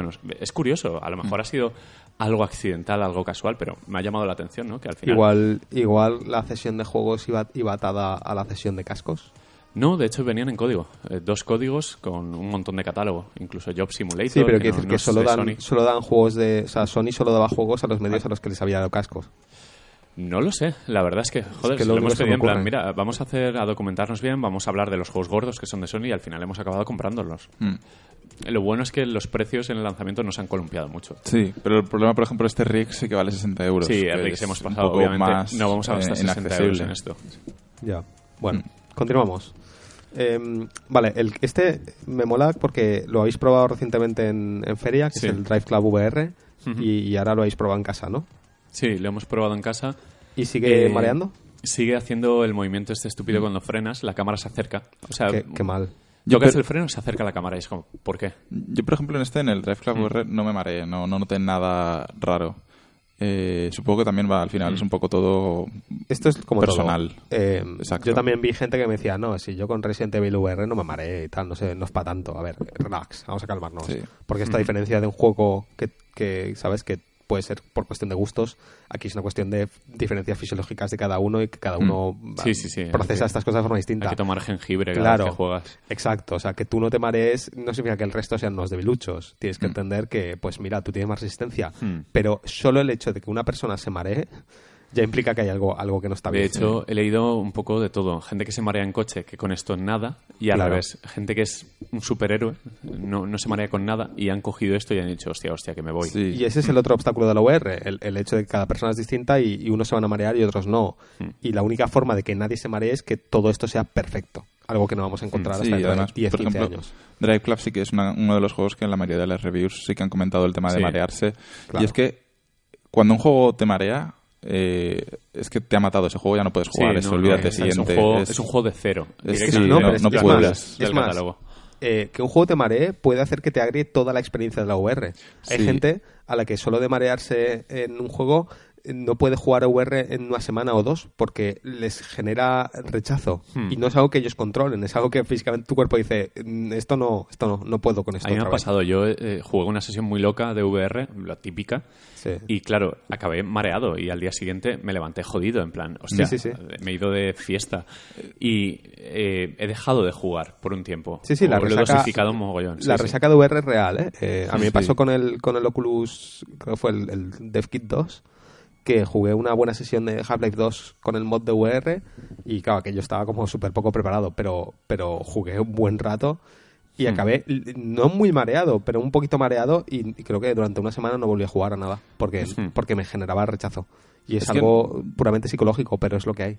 Mm, Yo, creo lo que hay que lo que tiene que saber la gente es que hay que parar. O sea, en el momento que te sientas mareado, para. Sí, sí, sí. Porque si Tal sigues, no es que vayas a, a acostumbrarte y entonces se te vaya a pasar. No, No. si sigues, lo que vas a estar todo el resto del día Sí, jodido, que no sabes ni dónde estás. En el O sea, momento en el que te empieces a marear, para, para, no, no intentes aguantar. La única forma de, de mejorar tu resistencia es parando. Es decir, la próxima vez probablemente aguantes más, pero no intentes luchar contra esa pared Sí, no porque vas a acabar peor. Hmm. ¿Sabes? Entonces para, el siguiente día vuelves a jugar, cuando empieces a marearte paras y poco a poco irás creando resistencia. Pero pero no intentes luchar contra esa pared porque te vas a, vas a acabar peor. Hmm. ¿Vale? Hay remedios caseros de jengibre y no sé qué historias. Honestamente, Sí, no, eh. tengo, no tengo ni idea, no he probado. En. Reddit hay un hilo oficial de cómo combatir los mareos. Y Claro. Compra Yo- esto, compra lo otro y es un poco, tío, tienes tío. que drogar para Para. jugar. Para y ya está. A lo Al final van a para empezar a vender homeopatía para, para meros de, de Exacto, exactamente. A ver, sí que es verdad que, que se supone, esto lo he comentado alguna vez, que la clínica Mayo, esta mágica y tal, ha creado un invento para dejar de confundir al oído interno y la UR va, va a petarlo con eso, pero eso creo que ahora mismo no existe comercialmente, entonces todavía no se puede. La realidad es que ahora, de momento, tienen que diseñar bien los juegos. Es la primera que Exacto. deben hacer. El hardware tiene que acompañar y el software, desde luego, tiene que estar bien hecho. A ver, Drive Club, volviendo un poco a los juegos, Sí. a mí me parece decepcionante gráficamente. De Sí. hecho, se ve mejor desde fuera que desde dentro. Yo creo es que, es que- el que peor se ve o el El más vago de todos. A mí me Sí. ha parecido muy flojo. En No sé si. a- eh, no sé los por escenarios qué. son muy vacíos. No sé qué tipo de limitación es, pero sí que, por ejemplo, todos los coches están cerrados. ¿vale? Igual es una cuestión de expectativas, teniendo en cuenta lo bien que se ve el Drive Club normal. No, No, no, no, porque, luego. luego el Arkham, el Batman, eh, hablaremos de él, se ve de cojones. Exacto. Sí. Ya, supongo que también son distintas formas A de ver, hacer un juego. eh, Yo entiendo también que Drive Club son un montón de coches en movimiento, tú estás Claro, moviéndote sí. muy deprisa. Y ni siquiera es Evolution, lo hace otro equipo. Vale, eh, y hay otro problema con los juegos de coches, y es que los juegos de coches juegan con distancias muy grandes. Y en la VR, en, en cascos actuales que tenemos pantallas de baja resolución, cual- cuanto más lejos está un objeto, peor se ve, porque se ve pixelado. Estás metiendo, ¿sabes?, un coche en un Sí. píxel o dos píxeles. y, y aquí pasa, ¿eh? dientes de sierra desde Claro. el primer momento. Entonces, es normal que los juegos de coches, de hecho, desde el primer Oculus que tenemos este problema, los- la gente que juega juegos de coches no está muy contenta porque cuan- cuando, está mirando al horizonte o los coches que están a 100 metros de ellos se ven mal, se ven muy mal porque son están metiendo un píxel en, ¿sabes? un coche en dos píxeles, Sí. ¿sabes? Entonces, cuando tengamos paneles de 16K, entonces sí que verás todo el detalle, pero ahora mismo los juegos de coches, cuanto más lejos está algo, peor se ve. Bueno, eh, saltamos de juego, porque este que parece una tontería, Tumble, eh, Tumble VR, Sí. es de Supermassive Games, que son los de Until Dawn. Mm, Eh, Parece una tontería, pero creo que es el vende VRs para la gente que no conoce la VR. Sí. En plan, lo que da posibilidades reales eh, es entorno 3D, porque es como el juego que probamos Es el en tu juego de casa, la- José, sí, de- es, es el típico de las maderitas, Sí, para entendernos. ¿De las maderitas? Es como el de construir que jugamos en tu casa, que era como un Ah, arquitecto en 3D. el- eh, Sí, sí, tienes cubos, El- eh, no sé qué, el cosas. no sé qué machine, el... ah, ¿Cómo era? Incredible, no. Incredible algo, sí, Sí. era el, el Incredible Contraption o algo así, o, o no sé Sí, qué pues es, es parecido el concepto Vale. porque es un puzzle de estos, por ejemplo, tiene varias pruebas, ¿no? Jugaste Sí, al de- principio pues eh, es- te va incrementando, ¿no? El principio es eh, construir una torre y te da piezas y las tienes que ir construyendo y tienes que hacerla alta, eh, equilibrando las piezas eh, y tal. Puedes ir girándola, tal y cual. Luego se convierte un poquito más en, en Portal, muy entre comillas, Sí. eh, jugando con cristales y láseres, tienes que modificar el reflejo, eh, las figuras, cambiar el color, tal. Y no me acuerdo la última cuál era. Era una de, de destruir, de poner Ah, minas. sí, tienes una, torre, como el Jenga o una cosa así, Sí. tienes que poner unas, unas minas sobre la torre y cuando las explotas que llegue el- lo más lejos posible y te da una puntuación y tal. Y, y yo creía que era un juego bastante chorra, a ver que tampoco es el, el GOTY del año, ¿no? Pero te muestra muy bien las posibilidades de la VR y, y, no sé, eh, ba- bastante variado. Me, me gustó mucho este, el Tumble Sí, sí. VR. Además es uno de los juegos más baratos, vale 10 euros Hmm. y creo que es ese must have para el que tiene amigos que nos, nos juegan a videojuegos Hmm. y quieren saber qué es esto de la VR, porque es como una sala de juegos, ¿no? tienes una, un suelo y tú vas poniendo fichas. Hmm. Mm, A ver, Eh, en realidad, si lo pensáis, los mejores juegos a los que hemos jugado en Vive y demás eran casi los juegos más chorras, más... Sí. Los que menos parecían un juego clásico. Dentro de nada viene un juego chorra en la lista que a mí me ha sorprendido mucho, pero pasamos al Wayward Sky, que es el de Uber Entertainment. Sí. Es un Este juego es que una aventura que viene de la nada, además. Sí, bueno, una aventura puzzle 3D, una así, una cosa así, que es el típico de estos que eh, manejas al personaje y tú eres el espectador, tú eres la cámara.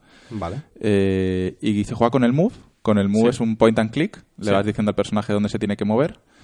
Y en cada, cada cierto tiempo tienes que hacer un, un mini puzzle que, pues, eh, reajustar el flujo de una corriente de agua. Y tienes las típicas cañerías que tienes que girar Sí. los codos y tal y cual. Eh, no me acuerdo qué más había, eh, porque, bueno, solo jugamos la demo que viene en Sí. el disco. Pero me dio una impresión bastante Mm. chula. Era una aventura gráfica adaptada a la VR Sí, bastante eh, está muy bien interesante. juegas en tercera persona, al final siempre eres Dios, eres una cámara que está en el cielo. Mm.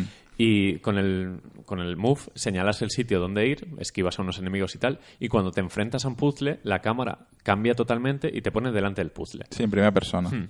Y nada, tienes que eso. Lo de las cañerías estaba bien, girabas la muñeca, ponías una cañería, un codo aquí, otro allá, y al final pues le dabas a, a terminar Hmm. puzzle y salía el agua. Y a mí me ha resultado una de las sorpresas, sobre todo porque a nivel artístico es muy bueno. Sí, Es, es un cuento, es una peli de animación. exacto. Es un juego que eh, sí que es un juego completo y además sí que tiene un sentido en la VR, ¿no? Ese point and click eh, siendo el modo espectador. Sí que me, me sorprendió, no, no, no lo conocía y, y me sorprendió bastante. Eh, luego eh, tenemos Battlezone, que es de... ¿Puede ser de Cambridge? No, es un estudio interno de Sony, me parece. Este no es el de No, Rebellion. No, no es Cambridge. Es Rebellion. Es Rebellion, es Sí. Rebellion, sí. Rebellion, pero haciendo como de Second de Sí. Sony. Es, un, Además, este es de los caros, este es de los que vale 60 euros. es un juego de tanques, eh, como el tank de NES, pero Sí. en tres dimensiones. Y aquí- este es de los que marea un poquitín A mí marea por el problema del movimiento, porque son tanques que no son nada, nada pesados, son muy ligeros, deslizas en una arena de combate y tienes que matar a los otros, Mm. a los demás, y manejas el puntero o la torreta con, con la vista. Sí. Yo en este juego tuve que parar, por ejemplo. Sí. Es de las... De todos los juegos que he probado, posiblemente, junto con otro que hablaremos más adelante, los que más me han mareado. El que te, te he dicho, para allá, basta. Creo que debemos incluir, o debe incluir todas las webs, la escala de mareo, al menos a es nivel muy personal. importante. Sí, sí. Es muy importante, al menos el del, el del reviewer, para que te hagas una idea. Si a uno le marea, pues es fácil que a Sí, una comunidad Ayer le leyendo un artículo sobre PlayStation VR, en un medio español habían puesto un anexo, habían ampliado Sí. el, y habían hecho la lista de todos los juegos que hay ahora, Sí. dándole una nota del 0 al 5 en Sí. cuanto a mareo. En Sí. plan, Que te marea mucho o no tengo, marea nada. tengo un doc compartido de Reddit donde han hecho precisamente lo mismo. Cada juego, en cada persona Es pone... que me parece muy importante, Sí. ¿eh? Que me Sí. parece bien. Porque, Va a ser una nueva nota en las reviews. Sí. porque, por ejemplo, el, el Battlezone para mí ha sido el que más. eh, es que tuve que parar porque lo estaba pasando mal. O sea, llegó un momento. Porque tienes que mover. Es, es un poco como Riggs, aunque Riggs no me mareó, pero es un poco como Riggs que eh, mueves el tanque con el, con el, con los sticks en, en todas las direcciones y además con la cabeza eh, apuntas y, Mm. y era un nice, era un caos. Sí, eso era... gráficamente es eh, rollo... es como Tron. Son todo, Sí, es todo cubos virtual. fluorescentes. sí. sí. Y de hecho creo que es un remake de un juego antiguo, o me suena, de haberlo visto anteriormente. Mm, puede ser. Pero sin ser mal juego, porque no es mal juego, es muy divertido, es Sí, multijugador. además es online, eso te iba a decir. Eh, no me... O sea, no me atrae para VR. No le veo sentido por eso precisamente, porque te mueves demasiado. Yo, porque por ejemplo probamos la demo y luego nos han dado el código completo para probarlo. Y Y, no tal lo hemos cual. abierto. Y yo es que cuando pasas una mala experiencia en VR, ese juego Le- lo tachas. Y Sí. yo no quiero volver a entrar a ese juego porque Claro, eh, genera ya, ya total, sé sí. que puedo pasarlo Lo que mal y es que no me apetece. Es tu cuerpo no quiere, no... No, es que Sí, ya pasamos de que te aburras o te no te llame el juego Hmm. a que físicamente pues o sea, te deja jodido porque te deja mareado, luego es que te no tiene quedas tirado. sentido que luego duermas mal por culpa Esa- de esto. es que te puede sí, fastidiar no, no. un día perfectamente. pero es que hay gente que puede llegar a potar, me refiero. Sí, sí, yo Eh, lo creo. hay, reviews, hay una review ¿eh? del Drive Club que le ponen un 1 y dicen que, que No ha podido jugar. tuvo que vomitar, o sea, no, no podía, no podía jugar. Y eso es un problema, ¿eh? es un gran problema que se ha ignorado, en plan, la VR es, es Dios, ha bajado a la Tierra para ayudarnos, pero ojo, Hay que tener en cuenta, eh, sobre todo, es a la hora de hacer los juegos que sean conscientes de Mm. cuál es el problema, cuál es lo que suele marear e intentar evitar ese tipo de cosas. Por ejemplo, Resident Evil, la demo, o sea, el Mm. Juego. sí, sí, es horrible. Es la, Es el libro, que eso marea, pues ya está, ¿no? El juego de Resident Evil, aparte de que tiene una pinta de ser un cutre, de que va a ser una cosa... Es que no saben para dónde ir. Y lo de VR es un parche con calzador. Es Sí, en plan, es un reclamo. un- sale en Sony, pues VR. Porque sí, porque Sony. Mm. Pero yo no lo veo, ¿eh? Eh, bueno, Eh, otro juego. Otro juego que también viene en la... Todos esos que estamos comentando por ahora son los que vienen en el demo disc. Sí, Eh, el Head, Headmaster. sí. Que este tú hablaste de la feria Sí, que sí, fuiste- sí, sí. Bueno, no, en, En el evento Valencia, de sí. Valencia. Y el juego final, a ver, me parece uno de los juegos chorra con, con más calidad. O sea, de esos que te sorprenden, como el Tumble, que piensas que es una tontería, 10 euros, pero luego dices, coño, esto está Mm. realmente bien. Además, jugué, eh, bueno, jugó ayer un amigo que es futbolista y el juego es de rematar de cabeza. Y dijo, ¿qué cojones? ¿Por qué es tan real la física de este juego? Él remataba de cabeza como hace en la realidad y los clavaba. Decía, coño, pero es que acaba de hacer el movimiento de cuello para tirarla ahí y va ahí. Sí, sí que es verdad que yo también me di cuenta que, que sí que puedes enfocar muy fácilmente hacia dónde quieres ir, la, o sea, dónde quieres que vaya la pelota. No es, Sí. bueno, la has dado y a ver qué pasa. No, no, no, es tienes que... la- y la fuerza, la Sí. física, si quieres que haga más volea, si quieres que vaya más directo. O sea, es muy... Eh, Es un, a ver, es un concepto sencillísimo de apuntar con la cabeza, acertar en dianas que están en la portería, que te dan X puntos, mezclado con narrativa rollo portal, Sí, de inteligencias humor inglés, artificiales sí. que se contradicen, es humor inglés, es muy divertido. Y es uno de los juegos que más inmersión te dan, porque al fin y al cabo olvidas que estás en el mundo real Mm. y, e incluso llegas a notar en la cabeza el impacto del balón. Sí, porque además el, el ruido que hace es muy, Hmm. muy bien hecho, ¿no? Se está bien recreado el pop del balón del pop. Sí. Y no sé, me gustó, me sorprendió, parece, porque eso es lo que dices tú, es un juego que parece muy chorra de antemano, Hmm. pero que es divertido. Sí, tenemos la versión final que de hecho nos han aconsejado los desarrolladores que lo pongamos en inglés porque de momento en español la consola peta cada dos por tres. Es Los- horrible. Los acentos hacen que... Sí, sí, sí, los, los acentos rompen la programación. Creo que está hecho en Unity además. Unity no, no destaca por su estabilidad. Y como tontería para impresionar, es ideal. Es como Sí. junto a Tumble el juego tapado de la VR. Sí, es como nadie, nadie piensa en ese logo, esa cosa fea que haya ido un balón. Me hizo gracia porque al principio del juego te explica cómo tienes que rematar. Sí. Y te dice que remates, digamos, con todo el torso, ¿no? Con toda la, todo el tronco superior. fuerza, con la espalda recta, digamos, que mueves todo el cuerpo a la vez. Que no hagas solo movimiento de cuello, porque al final te vas a joder, te vas a desgraciar. Claro, al, al final mi amigo lo que hacía, incluso el movimiento, tensaba los brazos en el aire como en forma de jarra y hacía así como empujaba con los brazos, como si estuviera abriendo una puerta a un portazo. Y era como que le daba muy fuerte, mucho más que yo. En plan, alguien que sabe rematar de cabeza, el juego sabe interpretar que sabe rematar de cabeza. Estaba muy bien. Sí, un buen juego. Eh, pasamos a, a todo lo demás, a Sí, todo lo que ya ha salido. las demos de los discos, juegos completos y tal. Sí, vamos, yo iría con el- uno de los platos fuertes. Vamos a Sí. seguir el orden, El orden que de la lista, que aquí Marquín no sé que ha podido probarlo, que es Zamper, ese juego que descubrimos para España en su día, hace como un par de años, en plan, hemos jugado a una cosa muy loca de un escarabajo que se llama Zamper, y esto tiene muy buena pinta. Finalmente ha salido dos años después. Y, tiene una pinta increíble. Bueno, es, un juego increíble. De es, eh, yo diría que es el mejor juego de terror que hay ahora mismo en PlayStation 4 y el, uno de los juegos en los que la VR lo mejora la experiencia. Hmm. Porque el juego es muy bueno en sí, o sea, Sí. Se, se puede jugar. eh, Es que, bueno, no hemos comentado, hay juegos que son VR compatibles, y es que puedes jugar sin VR, y luego son VR required, Exacto. que es necesitas VR porque este juego es exclusivo de VR. sí. Este Tiene juego es la caja. ambos, digamos. Y bueno, es el del escarabajo, que se juega, mola un montón en PlayStation Sí. 4 normal, pero joder, es que juegas en VR y mejora tu, tu, tu La puntuación, sí, tu, sí. Tu, tu forma de jugar, porque es como un coche, de- como un juego de carreras, ¿no? Que mides mucho mejor las distancias, los timings, los tiempos y es, es genial. Sí, es un juego de violencia rítmica, según dice en la portada, es opresión absoluta. Y es- está hecho por un ex de Harmonix, de Rock Band y demás, de Amplitude. Mm. Se nota que hay, hay cultura musical ahí, se nota que saben de, de juegos de ritmo. Y ah, la estética es como, eh, ¿cómo decirlo? Metal líquido. Sí. Es todo eh, surcos de metal. Neons, Sí, eh. neones y, y música tribal. Son tambores súper agresivos. Es un safri dúo violento, ¿no? Mm. Bueno, ¿qué te ha parecido, Marquino? ¿Tú que has jugado? A ver, a mí me ha flipado. Yo no, Porque además tú no lo habías jugado nunca. yo no lo había jugado nunca al juego, entonces cada vez que lo habíais hablado de él o había visto algún vídeo, el juego, a ver, el juego no me llamaba nada la atención. es que en vídeo en Veía vídeo- en vídeo n- una bola no sabes que- ni qué estás haciendo. una bola que corría. O sea, Ya. no entendía muy bien de qué va la experiencia, si era de esquivar, si era de alcanzar velocidad, hacer tiempo y demás. Sí. Entonces, ha estado bien porque me habéis dado el mando, tampoco me habéis explicado de qué iba el juego. Es que tiene un tutorial muy fácil al principio. Pero no me habéis dicho que el juego era rítmico, por ejemplo, o que sí que te enfrentas a enemigos y haciéndolo bien es como los vences, sí, sí, etcétera.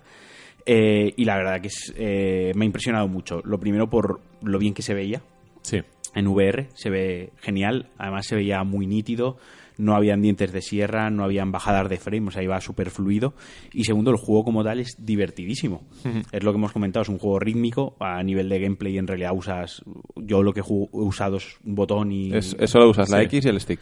La, O en la cruceta, lo que prefieras. haciendo combinaciones con un musicote, pues el la música acompaña y la estética es, que la estética no sabría explicarlo, más allá de lo que ya habéis dicho, es Sí. algo que te tienes que poner el casco y verlo, porque Mm. te mete de, de lleno en el juego.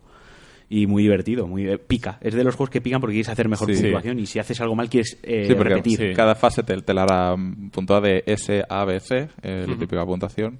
Entonces, bueno, pues siempre quieres hacer S. da rabia hacer una cosa. Me ha recordado, había un momento que he cometido dos fallos y me ha dado Sí. ganas de darle al triángulo como en el Oli Oli cuando empezábamos Sí. otra vez porque quieres hacer la puntuación Sí, en la sí, partida sí, sí. perfecta y cuando te salen dos o tres cositas porque aquí enlazas, ¿no? Sí. Movimientos. Aquí, cuando cuando fallas, a mí lo que me pasa mucho cuando fallas, estás pensando, ay, joder, falla porque tal. Pero viene la siguiente. Y entonces viene la siguiente pista, o sea, la siguiente movimiento, y fallas porque estabas pensando en el anterior. O sea, si fallas tienes que Sí. olvidarte de que has fallado No, no, no, y eh, seguir porque Es un no tienes tiempo para cuando conectas pensar. con él, eh, estás flotando. Exacto, no, no hay tiempo para pensar Pero cuando te interrumpe una hostia, ya sales del trance de una manera muy brusca. Ya, y- sí, y sí. mierda, mierda, mierda. La cagué, ya está, se acabó. Pero es que es muy violento la música en momentos que te están como que por hacer porque vas chocando de Sí. lado a lado y es como que vas Sí, parece el que estás te va metido pegando en una caja de metal y te y están te dando con agitando, martillos. sí, Sí, es- sí, es, es horrible. pero es genial Es- Es, es que me parece un juego de terror. para mí para mí es el, el- junto con, con Red que ahora hablaremos eh, los dos mejores juegos que hay en Europa Luego cuando terminemos el podcast que tenemos a Raúl aquí de oyente, que nos diga qué le ha llamado la atención y le dejamos probar un poquito de VR, ¿no? Que aquí le estamos poniendo los dientes largos. Vamos con el otro grande, el que creo que es uno de los mejores juegos del año en general, que es Red Infinite. Bueno, pero De- tú no estás siendo objetivo aquí. José, Estoy ahora hablo, siendo ahora- totalmente ahora objetivo. hablo Sí. yo con mi objetividad de que nunca había jugado ese juego. Vale, yo tampoco lo había probado nunca y bien ¿eh? Yo te digo, te digo, José, y no exagero que es una de las cosas más bonitas que he jugado en mi vida, ¿eh?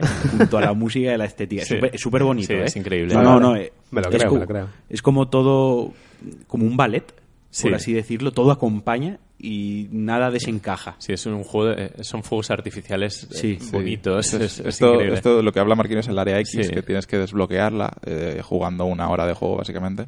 O, o llegando a la quinta Sí, pantalla, pero bueno, es lo básicamente es un, un remaster de una actualización de Red, el juego original de Dreamcast que salió también en Play 2. Eh, es el juego de Tetsuya Mizuguchi de Sega, que bueno, juegas las cinco áreas. Como es un shooter on rails, también rítmico. Eh, es como una interfaz de un ordenador Sí. que está como matando virus hasta Estás llegar como al- hackeando algo. Exacto, estás hackeando terminales y es como si te hubieras metido en una peli. Rollo Tron también es muy Sí. parecido. Y nada, música electrónica, muy machacona y un shooter on race como puede ser Panzer Dragon, muy parecido. Mm, sí. Pero con la VR eh, entras dentro de ahí, es en- sigue siendo en tercera persona, lo que pasa es que tú eres la cámara y fijas objetivos con la mirada. Y al final es una coreografía de tu cuello. Sí. Estás mirando constantemente a todo y lanzando eh, misiles. En este caso, también es, el juego eh, con VR mola más y además también lo facilita. Sí, es bastante En el más sentido fácil. de que Porque con tú- el stick izquierdo no va tan rápido como claro. tu cabeza apuntando. Tus ojos son mucho más A mí rápidos. me ha pasado una cosa que es el primer juego que me habéis puesto. Sí. Luego he probado el del escarabajo y luego el Sí. Batman. Y al principio, los tres primeros o cinco primeros minutos, pero tampoco he jugado muchísimo más, tenía la percepción de que todo era. Solo había un plano. ¿vale? Solo era el plano en recto. Claro. Que yo estaba jugando en una pantalla, digamos, 2D, que yo Sí, avanzo de atrás hacia una adelante. pantalla esférica, sí. Pero ha habido un momento que me he enfrentado a un, no sé si era un boss Sí, o una un enemigo, pulpo con- que he tomado percepción, he tomado coherencia, que realmente no estaba en un plano 2D de, de, de atrás hacia adelante, sino que estaba como en una pecera. Sí, La sensación que he tenido era estar en una pecera, en una bola de, de agua, una esfera Sí. de agua en la cual yo me podía mover en todas las direcciones, apuntando con la cabeza. Y me he dado cuenta porque me he girado, Sí. que era algo que todavía no tenía yo muy claro y ha sido girar literalmente mi cuello, mirar a lo que había detrás, incluso he mirado hacia arriba un poco Sí. y me he dirigido en esa dirección y a la vez iba a girar, no sé, no sé explicarlo, pero era todo Pero muy es que es muy natural. sí, es era muy natural, o sea, es difícil explicar porque so- son cosas que salen solas miraba y luego hacia dices, arriba, pues no lo sé porque- disparaba al enemigo, poco a poco el juego, él solo, me llevaba a que yo centrase otra vez eh, el cuello para estar cómodo y ya me dejaba ese enemigo en el centro de la pantalla. todos, todos los que probamos la VR por primera vez tendemos a estar estáticos porque no sabemos muy bien lo que es. Y, Sí, pero y le pasó a los amigos ayer aquí. Ya hemos probado la VR Sí. en casa de José y parecía que como estabas de pie, Sí, con los mandos en cada mano, parecía que todo era más intuitivo el tener eh, percepción de que estabas en un entorno 360. Claro, claro. ¿no? Pero aquí como estaba en el sofá con el Claro. pad, eh, he tirado de la parte más eh, jugador clásica que tengo, Sí, ¿no? sí, que sí, tenemos todo, que mirando jugar mirando la sí. Mm. televisión. La única diferencia es que la televisión la tienes a dos dedos de tus ojos. exacto. Hasta el momento que no me he quitado ese, ese complejo de jugador típico y he decidido mirar hacia detrás, aún teniendo el pad en la mano, no lo he disfrutado del todo. Y luego ya ha sido, vamos, Sí, bueno, la- y tú has probado el Área. X, que es la novedad del juego. Es como... se- ¿Cómo sería Red 2 a ver si lo decidieron sacar? Que ojalá lo saquen, Ojalá. porque es maravilloso. El- En Dreamcast es basicote, la- el modo normal de Red, bueno, sí, es un, son cinco fases, es todo muy rápido, muy... Se nota que es de los años 2000, de principios, pero el modo Área X es más libre. De hecho, han metido aceleración para eh, dirigirte a puntos concretos y freno, que tienes R1, Sí, R2 exacto. y digamos que juegas más en 360, juegas en el mundo en general. Red normales sobre raíles, este es como un área concreta, pero es libre el Abierta. desplazamiento. Mm. Y creo que dura muy poquito, pero a nivel de música, de partículas, es un juego Es- en el que sacas fondos de pantalla cada 10 segundos. Mm. Es increíblemente bonito. Y ahora, José, que me rebata si no es de los mejores juegos del año. No lo puedo rebatir porque no lo he probado todavía. No, pero sí que es verdad que, que yo para mí eh, sí que sería de los mejores juegos de VR que hay en el Sí. momento. ¿eh? Es- Para mí es el mejor ahora mismo, es el mejor ejemplo de la VR. Sí. eh, Bueno, puede va. ser espectacular. Me Está muy bien traída de vosotros. Sí, yo tanto Red como Zamper eh, Mm. para mí serían los imprescindibles que recomendaría a cualquiera que se compre el PlayStation VR. Además, voy a decir una cosa. Luego he jugado al Batman, ahora Sí. si queréis lo comentamos. Sí, que- pasamos ya a Batman si Que quieres. la luego lo carga gráfica y el todo Sí. en general es todo más pomposo, se ve Sí, muy sí, bien. es- es Unreal Engine, ya es un videojuego. Es lo que entendemos por un videojuego de 2016, ¿no? Entorno 3D, textura, son todo. Pero lo que me ha gustado tanto del escarabajo como de, Sí. de Red es que es sencillo, estéticamente sencillo, los gráficos son sencillos Y yo creo que para la VR en realidad ayuda mucho, para Mm. no sentirte apabullado y, y centrarte más en lo que estás Es que es más haciendo. fácil verle carencias a algo que quiere ser muy realista que, Claro. que algo que artísticamente decide ser loquísimo como Red. Exacto. El Batman me ha pasado que ha habido un momento que sí que he visto dos o tres fallitos Hmm. Ah, por los aquí. tiene, normal. Que los tiene. Eh, me ha agobiado un poquito mirando para abajo la mano. O sea, era, hay tantas cosas Sí. que a lo mejor te pierdes un poco y no lo disfrutas tanto. Sin embargo, los otros dos juegos que son más sencillos a nivel estético y de gráfico, te centras en jugar y, en, y en disfrutar la VR. Pero, por ejemplo, pasamos ya a Batman, luego retomamos la lista.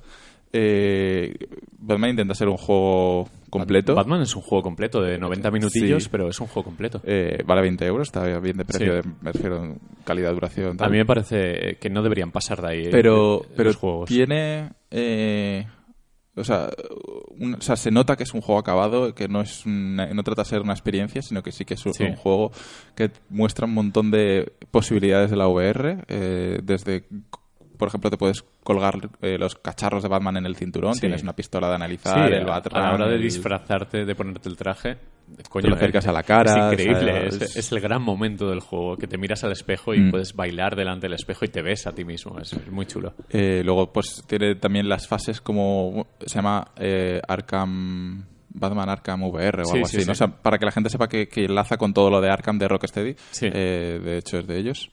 Eh, y tiene por las fases de, de- de detective, de analizar una escena del crimen, de rebobinarla para adelante, para atrás, como han tenido también todos estos juegos. Y, y está guay, la verdad. De, no te mueves, que es Es, es Bueno, en una buena sentido, decisión. sí. Rocksteady no son tontos. Mm. Saben que si mueves a Batman te mareas. Y Pre- más pregunta tonta. tan rápido. ¿Cómo justifican narrativamente que Batman no se mueva? A ver, sí que se mueve en el sentido... un en el Batmóvil, José. y tiene medio tronco paralizado. Eh, sí que se mueve porque tienes en el escenario hay puntos donde te sale el mandito del move porque se juega con los moves Sí. y, Ah. y tú le das y digamos te teleportas a esa ubicación. Vale. O sea, es como que te desplazas así. Luego también tiene otros momentos que usas el gancho de Batman para ir de un sitio a otro. Eh, entonces, Es un teletransporte bien integrado. sí, pero o sea, no da la sensación, no da una sensación mala ni pobre, pero no te mueves, que es lo que te podría dar el mareo. O sea, no te mueves de sitio en posición. Eh, y no sé, me ha gustado bastante. Sí, es el juego más juego. Es como que tiene una narrativa. Empiezas reviviendo otra vez los hechos de, Por si acaso de no las sabías películas, por si acaso no sabes que matan a los padres de, de Spoiler. Bruce ¿En Wayne. serio otra vez eso? Sí, ¿Tú lo sabías, José, que los matan? No, ¿Tú lo me sabías? acabo de enterar. Bueno, eh, perdón por el spoiler. y nada, eh, entras en la Batcueva, eh, conoces a Alfred, vas a buscar a Robin, que en este caso está desaparecido, que es uno de los eventos Sí, que se ven en eh, Arkham City. Eh, Creo que es Arkham Sí. City Origins. No, oh, City, City. City al final, el DLC. Mm. Vale, pues Pues es se va a decir el DLC porque yo jugué City es el único que me he pasado y no, y no, no lo Sí, visto. digamos que si juegas a Night, también eh, el último Batman también te Sí. sale como que Robin ha desaparecido, muerto Sí, bueno, o algo, no me acuerdo. eh, sigues el rastro de Nightwing, eh, reconstruyes una pelea, luego hablas con el pingüino y vas eh, por Gotham de punto a punto y te van poniendo pequeños retos. Tienes un Batarang, bueno, infinitos de hecho, los coges del cinturón, los lanzas a, a puntos estratégicos, tienes un botón para girar 180 grados para darte la vuelta directamente. Y es como una aventura estática, un Batman en silla de ruedas, pero bien pensada para que no marearte. De hecho, es uno de esos juegos en los que no, yo cero. no me he mareado nada cero, absolutamente. cero. Y creo que es de lo mejorcito para la Mm. gente que quiera juegos de verdad. O, o la idea de lo que van a ser los juegos de verdad con desarrollo, más allá de experiencias de, de chorradas. Sí. Está bien pensado. Rocksteady ha dado con la tecla de lo que hay ahora. En cuestión de diseño, creo que es de lo mejorcito que hay. Eh, Seguimos la lista. Eh, Bound VR. Un Eh, juego que han adaptado a la VR que ya existía. Eh, hay algunos juegos que ya existían como Bound o como Volume, eh, que la versión del juego es la misma, pero que tiene soporte VR, no hay que pagar nada más, ya el juego ya lo tienes. eh, y en este caso controlas la cámara. La verdad es que no me ha gustado la parte de Bound en VR, Mm. porque tú eres la cámara, pero eres una cámara fija. O sea, fija, digamos, en posición. Puedes cambiarla hacia donde estás apuntando, sí, pero, pero tienes- fija en posición. una pared. Y a veces el muñeco se va a Vietnam, que no lo ves, no ves las paredes, no ves lo que hay cerca me caigo porque Sí. no sé lo que estoy haciendo. No sabía, me, me pasaba bastantes veces que me caía porque no sabía que venía a continuación en el mapa. claro. Eh, Es que luego tocas el stick y cambia la cámara, pero a otra cámara fija que se supone que va a ser mejor, pero a veces no lo es. No, e- es un poco... Han intentado, yo creo, aprovechar un poquito el, el tirón, de decir, eh, mi juego es compatible, eh, pero en este caso no veo que aporte nada, de verdad. Mm, No, yo Creo que es mejor jugarlo, jugar. es mejor jugarlo en sin VR, que paso estaba ahí, así se desarrolló y ya está. Bueno, este que vamos a hablar ya lo conocemos. Eh, hemos jugado en casa de José, que es el Keep Talking and Nobody Explodes, Mm, vaya. que está para PlayStation y sigue siendo igual de genial que siempre. Sí, Muy ni rápido, mejor ni sí. peor, ese es el mismo juego. Básicamente es un juego social, el que tiene el casco desactiva una bomba, los, el resto de jugadores no ve nada y tiene que ser el, el que está jugando con el casco el que da instrucciones sobre la ¿Cómo- qué se está encontrando. ¿Cómo poner el manual en la, en la televisión? No, No, en, un PDF igual. Sí, simplemente. vale, te dan la edición O para bajar el PDF, ¿no? Y, Exacto. y O lo imprimes o lo lees. Y, ¿Y, por y en la ejemplo, pantalla de la tele qué se ve? se ve el, el logo del juego y Ah, vale. una pantallita. Y ya está, no, no hay nada. Y es, es muy divertido porque los acertijos están muy bien, están muy bien pensados y al final es juego en equipo y risas aseguradas. Sí, porque es- hay un contador, va a explotar la bomba. A sí es- me, me recuerda a una... Es como una buena transición, o sea, una buena conversión de lo que sería un juego de mesa. Eso te decir, un party. rollo- un party, sí. un parchís, un, ¿sabes? Un Sí. juego de estos de, de mesa guays clásicos de los 90 Mm. convertido en juego virtual. No es Sí, un yo juego creo- que, que juegas en una fiesta con un montón de amigos y tal y que, y que todos lo paséis bien. Eh, Me pareció flipante. Sí, yo creo que es el de todas las experiencias, bueno, todos los juegos y tal, es el que mejor Sí. le sienta a un El grupo de amigos y jugarlo con el, gente. El famoso juego asimétrico que Wii U Mm. la lió y no, no hizo nada. Esto, Sí. esto sí que es juego asimétrico de verdad. Mm. Y de hecho es la risa para jugar con mucha gente. Al final, cuando jugamos aquí los cuatro, fue como, bueno, vale. Era muy gracioso. Somos unos desastres. Sí, porque al final la lías parda y de la bomba acaba explotando. Exacto. Bueno, eh, 100 Feet Robot Golf VR. Este es un juego muy divertido.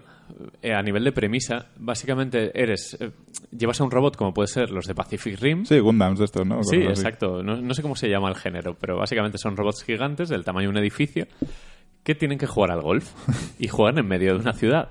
Pero los pilotos de estos robots no son humanos, son corgis. Son los perretes estos paticortos tan graciosos que protagonizan tantos memes en internet.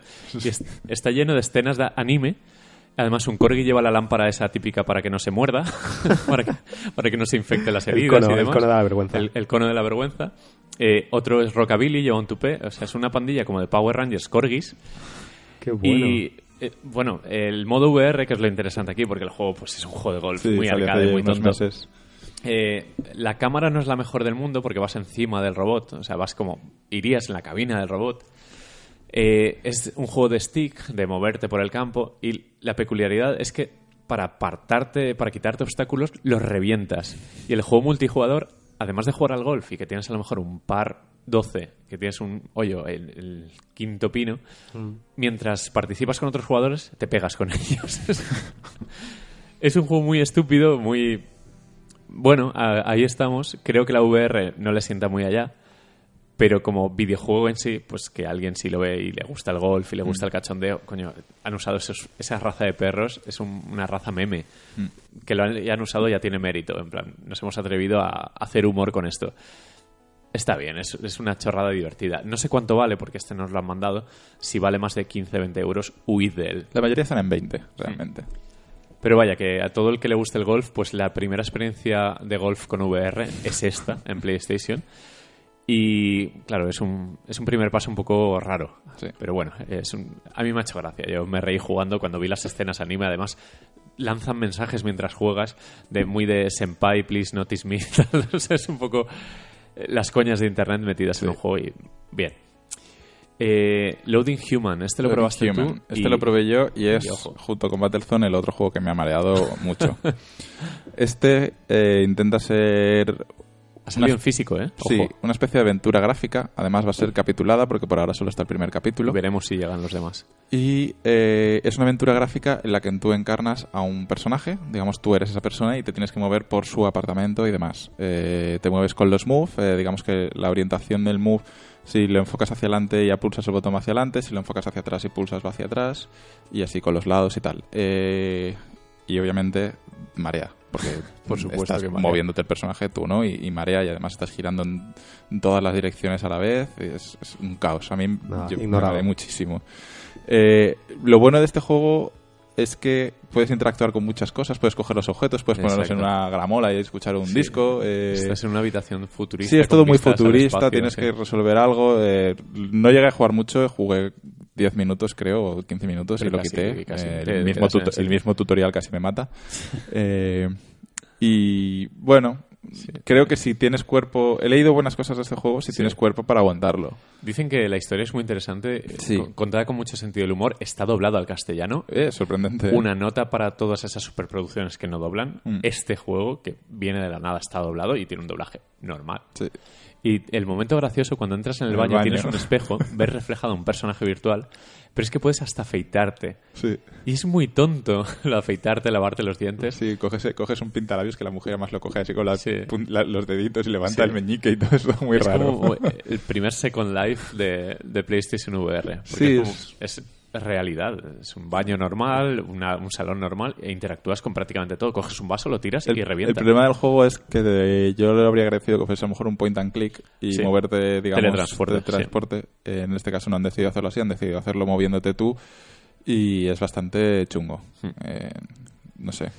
No Hmm. Bueno, puedo decir mucho más porque Sí. me mareé y lo que No, nos, nos quedan poquitos juegos. Eh, Harmonix Music VR, Harmonix, la empresa de bueno los Rock Band Amplitude, etcétera, ha sacado un juego No es un juego. Eh, Ellos, experiencia ellos lo definen como una experiencia. basado en la música, en el ritmo y bueno es el típico escaparate con varias experiencias. Eh, el primero era como un reproductor de música. Sí, además ellos mismos te dicen, si esta es tu primera um, experiencia VR o estás empezando, empieza por aquí. Y era un- una playa y era un plugin de Winamp. Eh, está sonando música porque es todo, todo se centra en la música, está sonando música y el cielo, eh, pues lo típico, Sí. la- eh, las cosas van al... O sea, salen... Sí, plugin o sea, de Winamp, es que no sé cómo llamarlo. las, las ondas típicas de, de sonido. El, el sol está, pues, los bits eh, está parpadeando. Sí, bueno, y, lo y tú típico. miras a las cosas porque cuando miras tienes como un, un cursor don- y que donde miras eh, esa cosa interactúa al ritmo de la música y colores y tal y cual. Buen rollero y para estar... Sí, la prueba más divertida es la de la fiesta, Sí. que tienes unos, unas criaturas que están en un- una sala de fiestas y tú puedes coger las extremidades de cada robot, manipularlas para que repitan el movimiento que tú has marcado. Y al final los pones a bailar a Sí. todos. Y es muy gracioso. Pero desde los, los dos pies, la cintura, las muñecas, o sea, las- los brazos, la cabeza. Luego lo subes a otro en el podium y todos hacen lo que has marcado que haga. Sí. Ese- era gracioso. Creo que para el principiante en VR, Harmonix Music VR es una apuesta interesante. Sí, no es tanto juego, es más eh, Sí. entretenimiento que otra cosa. Pero, Pero yo lo recomendaría. Ha sido un tapado que nadie habla de él, pero ojo. Y la musiquita, es- todavía es me, muy- acu- me acuerdo de la música de la playa. Joder, Se me quedó grabada. el reggae este baratero. Eh, bueno, Super Hyper Cube, el juego de Polytron. Phil Fish. Me Este, pareció me- bastante... este yo no sabía de qué iba y vi un vídeo el otro día y me hizo mucha gracia porque me recordaba a un... Hemos, pedido el código. Eh, ¿Sí? Nos lo van a mandar seguramente. Falta. Bueno, hemos probado la demo para darle un tiento. Mm. Sí, yo, Eh, a mí me, me recordó a un vídeo de YouTube de hace unos años de un concurso japonés de televisión donde Sí. básicamente hacían esto. Tal cual, con tal personas. cual. Sí. que lo trajeron a España, ojo, ¿eh? Ah, sí, Vale, lo trajeron para- a España, lo importaron. Sí, pues, sí. pues eso. Y cuando vi el vídeo fue en plan de, hostia, qué guay. En realidad me pareció una idea ba- bastante chula. Mm, A mí me gustó mucho. Probé la demo que te deja jugar cinco minutos, no te deja jugar más, pero bueno. Eh, tú tienes una pieza geométrica, al principio es un cubo y va esa pieza geométrica va deformándose, va creciendo, van añadiéndole más cubos y tal y cual. Y ves que al fondo viene un panel que viene poco a poco y te va y tienes que hacer que esa con un agujero, con una forma y tienes que hacer que tu pieza quepa por ahí. Puedes rotarla como si fuese una pieza de Tetris, pero en 360 grados. Sí, es, Entonces es como un Tetris. eh, para mí, yo lo comparé con un Tetris y la cosa esta de los chinos también. Sí, es eso. Y, y- y una- y un detalle que me gustó mucho es que eh, tú la figura la tienes en el centro de tu pantalla, ¿vale? Y lo que viene está, eh, digamos, al fondo, pero el agujero también está centrado, porque obviamente va a pasar. Claro, Eh, tienes que asomarte. Entonces tienes que asomarte para ver cómo es la pieza que estás viendo, o sea, tienes que girar el cuerpo y, y de esa forma giras la pieza, le das a la X, que es como cuando bajas la pieza del Tetris Sí. de golpe, pues lo mismo, pero viene el panel y la pasas o no la pasas. Y me moló mucho, ¿eh? Muy, muy original el juego, bastante Además, visualmente, visualmente me gustó que es todo como muy retro, muy, Sí, mucho arcades, neón, muy arcades color. y tal. Sí, Estoy viendo un vídeo, el vídeo Es como el uno Tempest. Sí. Sí. estoy viendo uno de los trailers y explicaban un poco el tema de la estética, ¿no? Y es, es que estaban intentando recrear, pues eso, eh, los displays holográficos de Star Wars, eh, los- las relativas antiguas vectoriales, etcétera, etcétera.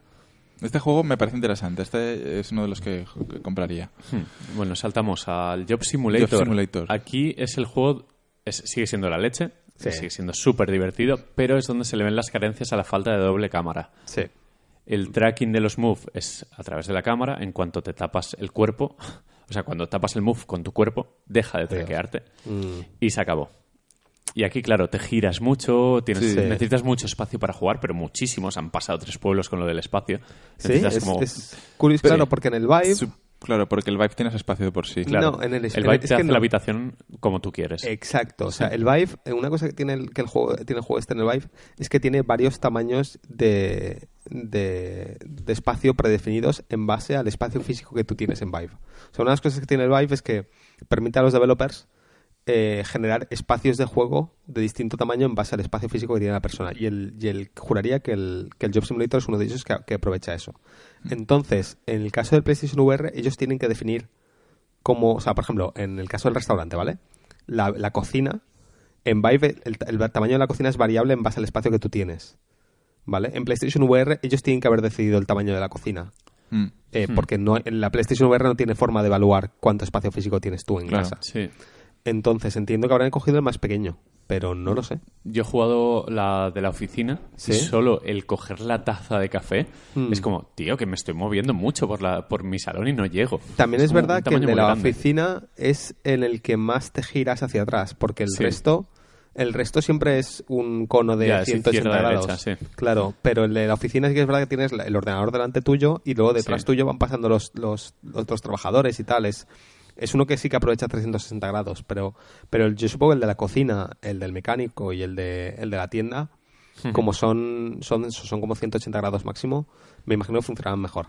Es muy guay, ¿eh? sigue siendo súper divertido. Es que porque- es, buenísimo ese juego, tío. Yo, me parece increíble. Yo, Sí, que lo he jugado creo que es lo y- mejorcito que hay. Pero las carencias de los Mufai es que son irremediables. Tú te giras, pierde el tracking y se acabó. O sea, ya no tiene sentido. Tienes que jugar a apartar tu cuerpo. Te saca constantemente de, de contexto. Hmm. Enseguida dices, vale, estoy en, jugando a la realidad virtual, no, no estoy en una oficina. virtual. Pregunta, pregunta tonta, eh, que esto es algo que teníamos que haber cubierto antes. ¿El tracking de los Move, o sea, no, hay, hay mucho mm, fliqueo, digamos, o, o, o tembleque?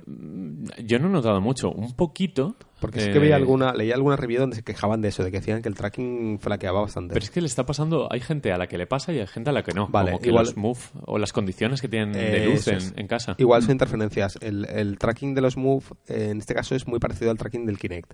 Funciona por infrarrojos. Sí. Eh, a diferencia de Kinect, que sacó una versión nueva que mejoraba esto, entiendo que la cámara del PlayStation mm, sigue siendo la misma cámara antigua. Sí, sí, es- yo, yo tengo la de Play 4 la, y los moves de Play 3, o sea, Claro. no, han evolucionado. Entonces, el problema es que si tienes mucha luz solar en casa, crea interferencias con la, con la luz infrarroja. Claro. Hay, Eh, una, hay una calibración específica para tanto para los Move como para el casco, que te Vale. dice que te pongas de perfil, que coges el casco, lo pongas de espaldas, tal. Igual eso lo puede mejorar un poco. Yo creo que sí, y además te pide que juegues, eh, si puede ser con las persianas bajadas, mejor. Claro, por eso, para que no entre luz eh, exterior y, y eso es lo que puede causar problemas de tracking. Pero bueno, si tú dices que en tu caso, por ejemplo, funciona bien, yo pensaba que era un problema innato al, No, no, ayer un poco el, cacharreo que han hecho, pero bueno, si dices que funciona bien, en el London Heist sin problema alguno, ¿eh? Vale, ya vale. te digo que es, es de los que más usa el Move y cargando la primera no, no notaba tembleques en las manos, nada, todo bien. guay.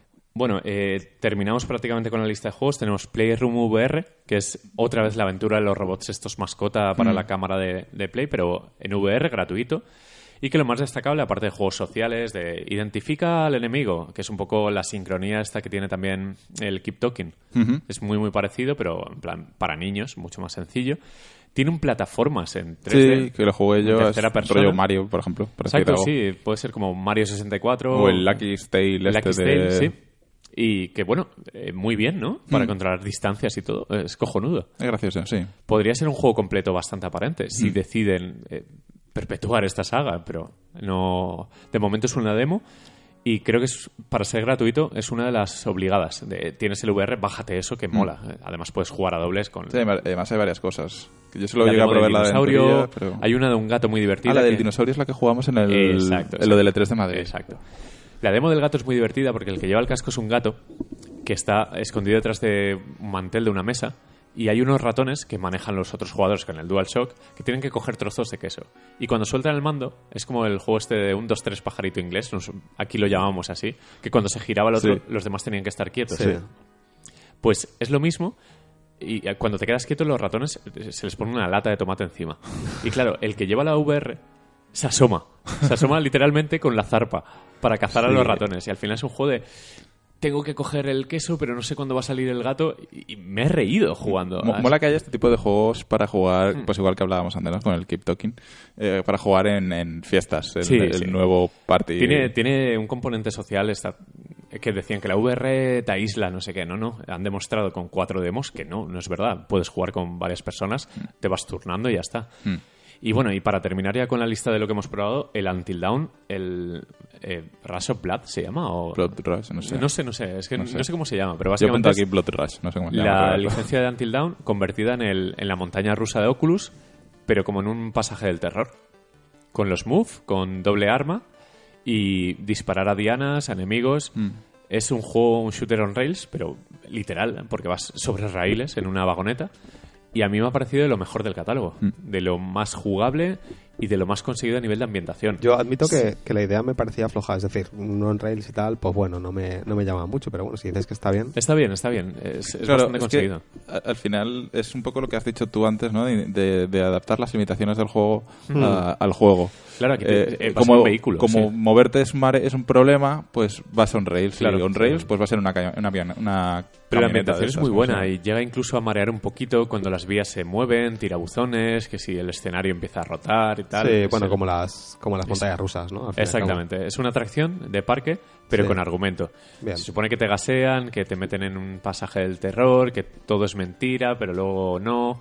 Tienes un maestro de ceremonias, está bien doblado, gráficamente no está mal. Y está en 18 euros, lo compré el otro día. Sí, a lo mejor O sea creo que, son 20 es, de descuento Es una experiencia interesante, o sea, que está, está bastante bien. Es un juego de los primeros que se vieron, o de los primeros Mm. que pudimos jugar, Sí. Y creo que es de las apuestas más seguras. En Mm. plan, quiero probar algo de la VR, tengo los Move. Píllate este que no vas a fallar. Pero ojo, cardíacos, ¿eh? Sí. Eh, Pega, pega sus sustos. Sustito, ¿no? Además juega con todas las pesadillas. Mm. Eh, payasos, cabezas de cerdo, arañas, hay de todo. O sea, A todo todos los lo que puede dar miedo está ahí. Mola. Sí, en general... ¿Se lo habéis puesto a eh, Marquino? No, no, no, no, no, no, no, gracias. Ayer, ayer jugó un amigo que luego me dijo, cabrón, que le tengo miedo a los payasos. Y yo, yo no lo sabía. Y por poco lo mato. Eh, estos juegos que hemos comentado, porque ya hemos acabado con la lista, son los que hay. Eh, no sé si hay alguno más que no Ahí hayamos está el probado. Lie, este que dicen que es un mareo total. No quiero ni verlo. Es un juego además de terror que te, te mueves y además el escenario rota, porque son como casas del terror también, cosas paranormales. Vale. Mientras te mueves con el stick, paso. Jim Sterling le dio un 1. Dijo, no, no puedo jugar, esta mierda me nada. hace vomitar. Fuera. Lo tachamos de la lista.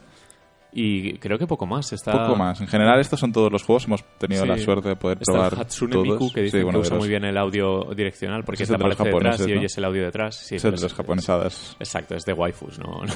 De. Es violento. Y bueno, las experiencias, que se nos ha olvidado hablar un poco de las demos donde no tienes que hacer nada, simplemente disfrutar, que tenemos cortos como el que jugamos en tu casa, bueno, el que jugamos, el que vimos en tu casa, José, de ese Sí. del erizo, un cuento infantil. Ah, sí, el, el, el Henry, el de, el de Oculus.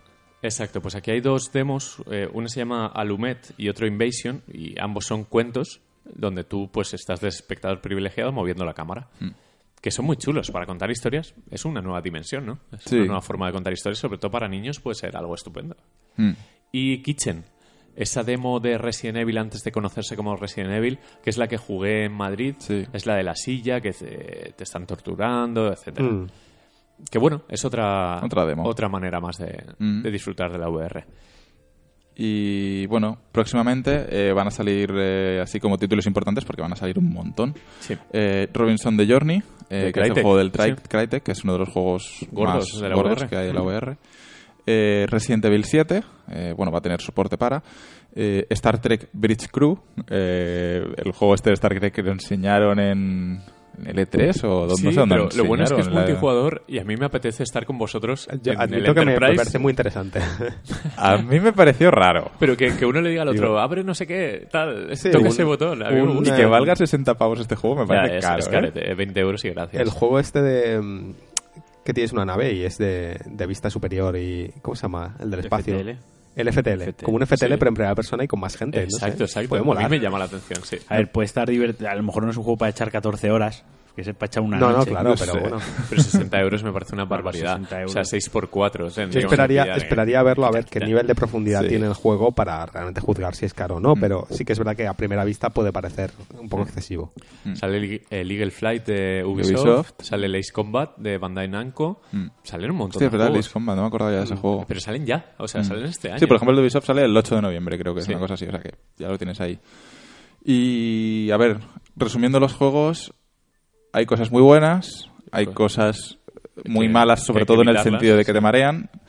Eh, no he visto ningún juego cutre cutre en el sentido No, no, de que no. esto es una puta mierda Sí. inacabada. Estamos a la espera de juegos sociales como el Sports Bar, que al final es un bar multijugador donde juegas a los dardos, Sí, minijuegos. billar y tal. Sí. Eh, eh, al final, eh, la baza que tiene Sony es el software, que Mm. yo creo que va a exigir un poquito más de nivel en juegos acabados. Pregunta vas a publicarlos. ¿el, el Altspace VR, ¿sabéis algo de él? De momento no, No. no sabemos Vale, nada. porque me parece, supongo que lo sacarán, porque me parece una buen... ¿Sabes que ¿Os- os estaría acordáis bien? cuál es, no? El, el- Sí, el este. ambiente. Pero, sí. ¿Sabéis lo que estaría bien? Que lo tuvo Sony, el Home.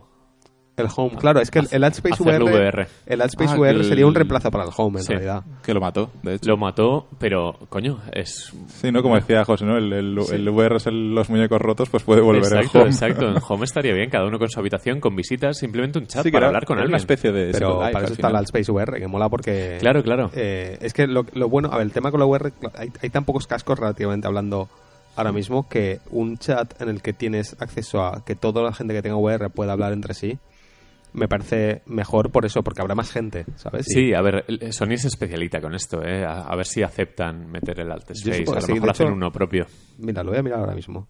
Pero, pero bueno, si, lo, si supongo que tampoco os acordáis mucho porque lo probasteis muy poco. No, pero yo sí que... ah, bueno. Joder, pero está muy bien con Pero los es que yo llegué a, a entrar en Con una la sala sala. de Skyrim ahí. entre- entra- en- llegué a entrar en una sala, nunca, nunca os lo dije, pero entré, entré en una sala que estaban jugando al Pictionary. Hostia, ¿sabes? qué bueno. Entonces había como varias mesas. eh, parecía pues como cuando hace una noche de Pictionary o una noche de trivia en un, en un bar.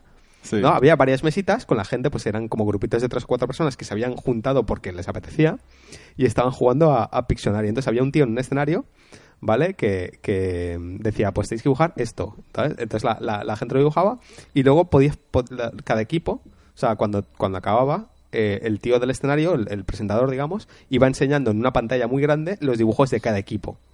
¿Sabes? Y, el juego permite hacer estas cosas, tiene toda la infraestructura para hacer este- estas cosas. Y me pareció, me pareció brutal, me, pareció, o sea, la gente se estaba pasando genial. Y yo estaba ahí, pero no, estuve jugando, estaba, estaba simplemente viéndolo, pero me pareció increíble. Y, tanto eso como partidas de otras cosas, el, la sala esta medieval donde podías pegarte con las espadas y tal, no sé, es, es, es muy guay. Pues a ver, yo creo que en Sony lo saben. Saben que necesitan Sí, una acabo de plataforma mirar en social. la, en la web, en la web no ponen nada, ¿vale? Pero no me sorprendería que estén en- charlando Seguro, de ello, seguro. porque en realidad no hay si no es limitaciones. esto es otro. Eh, teniendo en cuenta que el Altspace VR también está para el Gear VR, Sí. em, supongo que, que, que Sí, y, que está bien que veas un muñeco con el casco de Sony, con los Move en la mano, Claro. como veías a los del Vibe, que tenían manitas y tal, algo así. No sé, yo creo que eh, algo, algo está pensando Sony, porque necesita eh, ese chat virtual, es como un must have, o sea, hay que, tiene que tenerlo. Si no es Alt Space, a lo mejor rescatan Home o una versión Sí. reducida o yo acabo, de, acabo de buscar Altspace VR PSVR en, en Google y lo único que encuentro es un hilo de Reddit de septiembre de alguien preguntando lo mismo. Claro. Em, así bueno, que eh, eso. en Sony lo saben, ¿eh? Y ya que nos escuchan, aunque no Eh, nos manden juegos de VR. Bueno, y resumiendo un poco...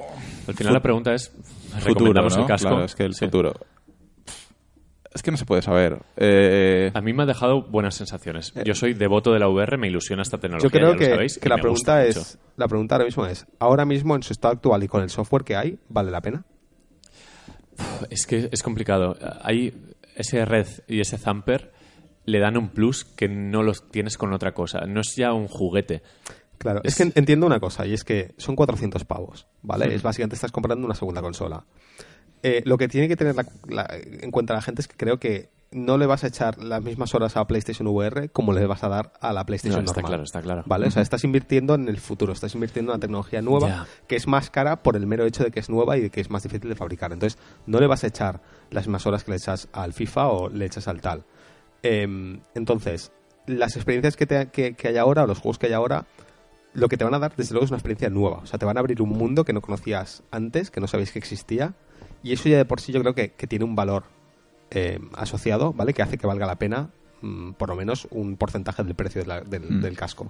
El resto viene a ser más el futuro, ¿no? Estás un poco haciendo Sí. una apuesta por el hecho de que dentro de seis meses, un año, dos años, eh, haya muchísimos juegos VR que, que permitan experiencias más completas, ¿qué tal? Mm. Eh, una buena forma de un poco ver hacia dónde va el mercado, dónde va, va este mundo, es ver lo que se está haciendo en Vive y en Oculus. ¿Vale? Porque ellos han tenido ventaja de, de tiempo y, y puedes un poco ver la clase de juegos indie que están saliendo para estos cascos y empezar a ver eh, si, si crees que esto va a valer la pena de aquí a, a un tiempo. ¿Vale? Ya hemos visto, no sé si visteis el vídeo del, del- de la especie de arma para VR. Mm. Eh, luego hay un juego que se llama eh, Accounting, de los creadores de- del creador de Ricky Morty, ¿vale? Que dicen que es la risa también. O sea, es, es un poco eso, es una apuesta del futuro. Pero yo creo que lo que hay ahora mismo, solo por el wow, ¿sabes? Y por el me estalla la cabeza de las posibilidades, yo creo que en cierto modo vale la pena. Eh, y si no, lo compras en Amazon, que tienes 15 días para devolverlo. Y, y ya. Que no es ninguna tontería, ¿eh? Yo, yo recomiendo a la gente que compre siempre estos cacharros en una tienda en, las que, en, lo- en la que sepan que pueden devolverlos, porque no pasa nada. Tú puedes probarlo y luego descubres que no es para ti, que no te va a gustar o que te mareas mucho y lo devuelves Claro. y ya está y no pasa nada. ¿Sabes? Yo creo que un- una cosa que ha tenido, a diferencia de los cascos de PC, es eh, el, el abrazo del, del software, ¿no? De todos los juegos, porque realmente hemos hablado, no sé, no, no los he contado, pero más de 20 juegos probablemente. Sí, Sí. hay Me muchos. refiero, ha tenido un buen line-up eh, de lanzamiento. Comparado con los line Que no de habíamos visto- de juegos normales, no VR, Mm. creo que destaca. De hecho, sí, es justamente lo que iba a decir. eh, No, es mejor que algunas consolas que han salido de lanzamiento, ¿sabes? A Ujú. nivel de cantidad de juegos y calidad ya, eso es igual un poco más discutible, pero, pero cantidad de juegos desde luego hay y demos y cosas que probar. Mm. Lo único malo que tienes es que no, no es un sistema abierto como lo es Oculus VR en el sentido de que en tu PC te instalas 20.000 mierdas Claro. y las pruebas todas. Es verdad. Pero bueno, al menos sabes que lo que te descargues en la tienda eh, va a tener un mínimo de calidad. ¿Sabes? Y, y aunque esté Y- un poquito más limitado a nivel catálogo, pues bueno, es lo que hay. Y de cara a los próximos, por lo menos dos años, eh, yo creo que Sony va a invertirlo todo. O sea, me refiero. eh, Sí. es- no, no creo que haga un- una Vita otra vez. Me refiero de Claro. en lo, la lo que está claro es que nadie te obliga a comprártelo ya.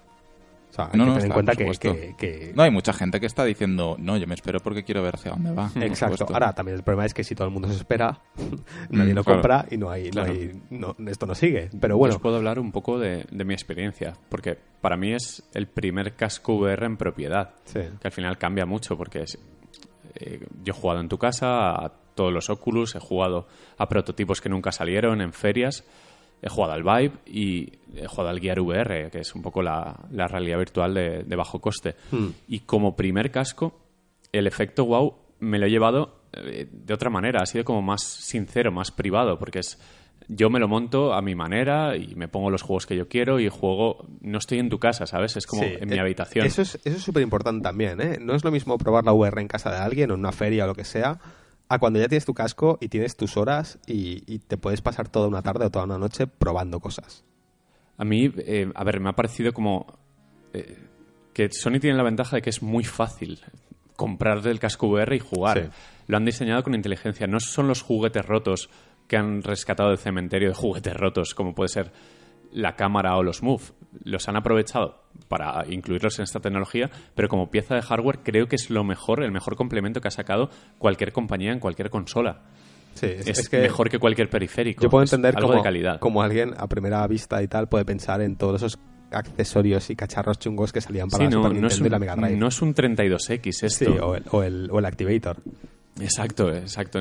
Creo que no es algo para dos días. Creo que tiene mucho recorrido y ahora mismo ya no solo el efecto wow, sino que simplemente lo que me decían mis amigos, que son gente normal con familia, decían, pues, tío, a mí me gusta esto porque me lo pongo, el modo cinemático, y mi chica ve la tele mientras tanto. Y estoy jugando a FIFA con vosotros mientras estamos juntos, no pierdo el contacto. Sí. O sea, tengo una tele y puedo ver una cosa mientras juego a otra. Y Sí. ya solo esa tontería, el, el que sea un proyector, el modo cinemático, parece una chorrada, pero es la puerta No, no, introductoria y, para y mucha gente.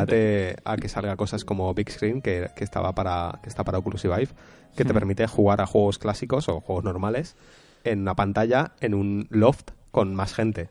¿Sabes? Que van todos con casco y estáis todos jugando en una pantalla gigante. Estás en un salón con amigos Sí. jugando a otros juegos, a ese tipo de Pero cosas. creo que, creo que más, de, más de atracción de feria, que es al principio lo que se vende. Yo traigo a mis amigos a casa para que vean la VR y les pongo las demos más espectaculares. London Heist, tal. En plan, mira, coge el cigarro y tíralo a tal. Sí. Y ellos, wow, esto es increíble. Más allá del efecto wow, creo que le da un plus a los juegos que es un impacto parecido a cuando empezaron los juegos en 3D. Creo que es eh, lo- el mismo salto que de las 2D a las 3D, por ejemplo. Sí, Es como ver, una es. dimensión extra. Eh, pero sí que es verdad que, que requiere más sacrificios o más Sí, esfuerzos pero- porque, porque in- implementa un Claro. montón más de variables, ¿no? Pero vi- vivimos esto, vivimos con los primeros juegos en 3D, tanto para PC como para Sí. Saturn, PlayStation 1, 3DO y toda la morralla que salió en su día. Vivimos tres años de transición muy dura. Sí. Y Sony se ha posicionado como cuando salió la PlayStation, como que eh, tiene, tiene todas las de ganar y me parece que va a tirar del carro de las demás. Y los veo muy dispuestos. Eh, leo también impresiones de gente normal que se lo ha comprado. Sí. Y coño, a- aparte del efecto wow, dicen, es que en el Red juego mucho mejor. Es que no puedo jugar a Zamper si no juego en el casco VR. Sí. Y creo que los, los juegos bien diseñados, que va a haber muchos, se van a beneficiar de esta tecnología hasta el punto de, de que van a poner en prácticamente el 100% de juegos la compatibilidad con VR, más allá del modo cinemático. Una Yo de creo que las- sobre todo es... bueno, Perdón, sí, no, sí. mala, tira, tira. No, que es encontrar el camino. Eh, eh, Exacto. Que hay que ver que los juegos de VR tienen que hacerse, diseñarse desde el principio de forma diferente a lo sí. que estamos acostumbrados.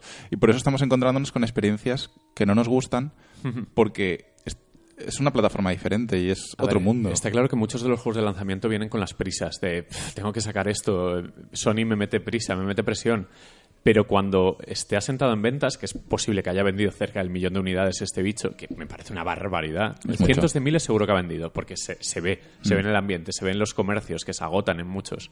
Cuando haya dos, tres millones de cascos, cuando sea una base lo suficientemente amplia para que tú saques un juego y haya tres millones de personas como posibles compradores, yo creo que ahí vamos a empezar a ver una VR muy potente.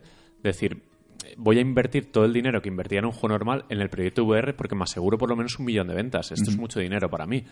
Y creo que se van a ver cosas enormes. Y sobre todo fidelizar a la gente. O sea, ya no es importante que la gente tenga el casco, sino que la gente que tenga el casco esté dispuesta a comprar, que es por ejemplo una de las cosas que tiene Vita. Que la Vita a lo mejor tiene pocas unidades vendidas, pero Sí. la gente que tiene Vita compra. O sea, Sí. compra juegos. Y pasa mucho con Apple, por ejemplo. La guerra Apple contra Android, en iOS la gente se gasta más dinero. Si Mm. Sony consigue fidelizar, que yo lo veo un poco como Apple en este sentido, porque Vive y Oculus es un poco más el pirateo, ¿no? El salen muchas experiencias, pero me las bajo todas piratas. Creo que el, el meter buenos precios, meter buena presentación en la tienda, que va a empujar mucho. Que sea visible, vaya, que conectes la Play 4 y veas Sí. ahí siempre el banner de la VR. El, el, el problema está en... A ver, el problema no. Por un lado quería decir, una cosa que a mí me fascina de la VR y, y, de hecho a mí no, a, a muchísima gente que tiene Vives y Oculus y tal, es que una de las cosas más divertidas es ver a la gente probar la VR por primera vez y, y ver cómo los normales procesan eh, Exacto, esta, nueva libertad que de repente les das. Tú lo habrás visto ahora con tus amigos y tal. Que Es que pones ayer entre ellos se, se grababan vídeos. O sea, Claro. cogían el móvil y lo grababan en plan, Bueno, esto se lo cuando enseño luego el- a mi amigo. Cuando tuve el Sí. primer Oculus, ¿nos acordáis? Cuando os traje a casa a todos y, y os grabamos Sí. probando Sí, las montañas rusas. Porque realmente es fascinante ver a la gente como... Además, cada persona lo procesa de una forma distinta, ¿no? Y, y, y ves como las, la- los fuegos artificiales en su cabeza, ¿sabes? De, de, Dios mío, ¿qué es esto? Y se, les, se les abre un mundo. Porque la gente no entiende realmente lo que es la ¿no? no, No, no, no, no. hasta que no lo pruebas no, no entiendes que es que es una puerta a otro mundo, no es, no es una pantalla pegada a tu cabeza, ¿sabes? Eh, eso, eso por un lado. Entonces, quien realmente va a marcar la, la diferencia del el éxito o el fracaso de esto va a ser esa gente, la gente normal de, ¿sabes? La- los, las Play 4 con FIFA, básicamente, ¿no? E- Esa gente. Sony tiene que conseguir que toda esa gente normal se compre un casco y, y empiece a experimentar los juegos de otra forma. Y, y va a ser súper interesante ver, pues desde las reacciones en, en Neol y en, ¿sabes? Y en Foro Sí, Coches sí. de la gente que lo, que lo empieza a probar y lo tiene.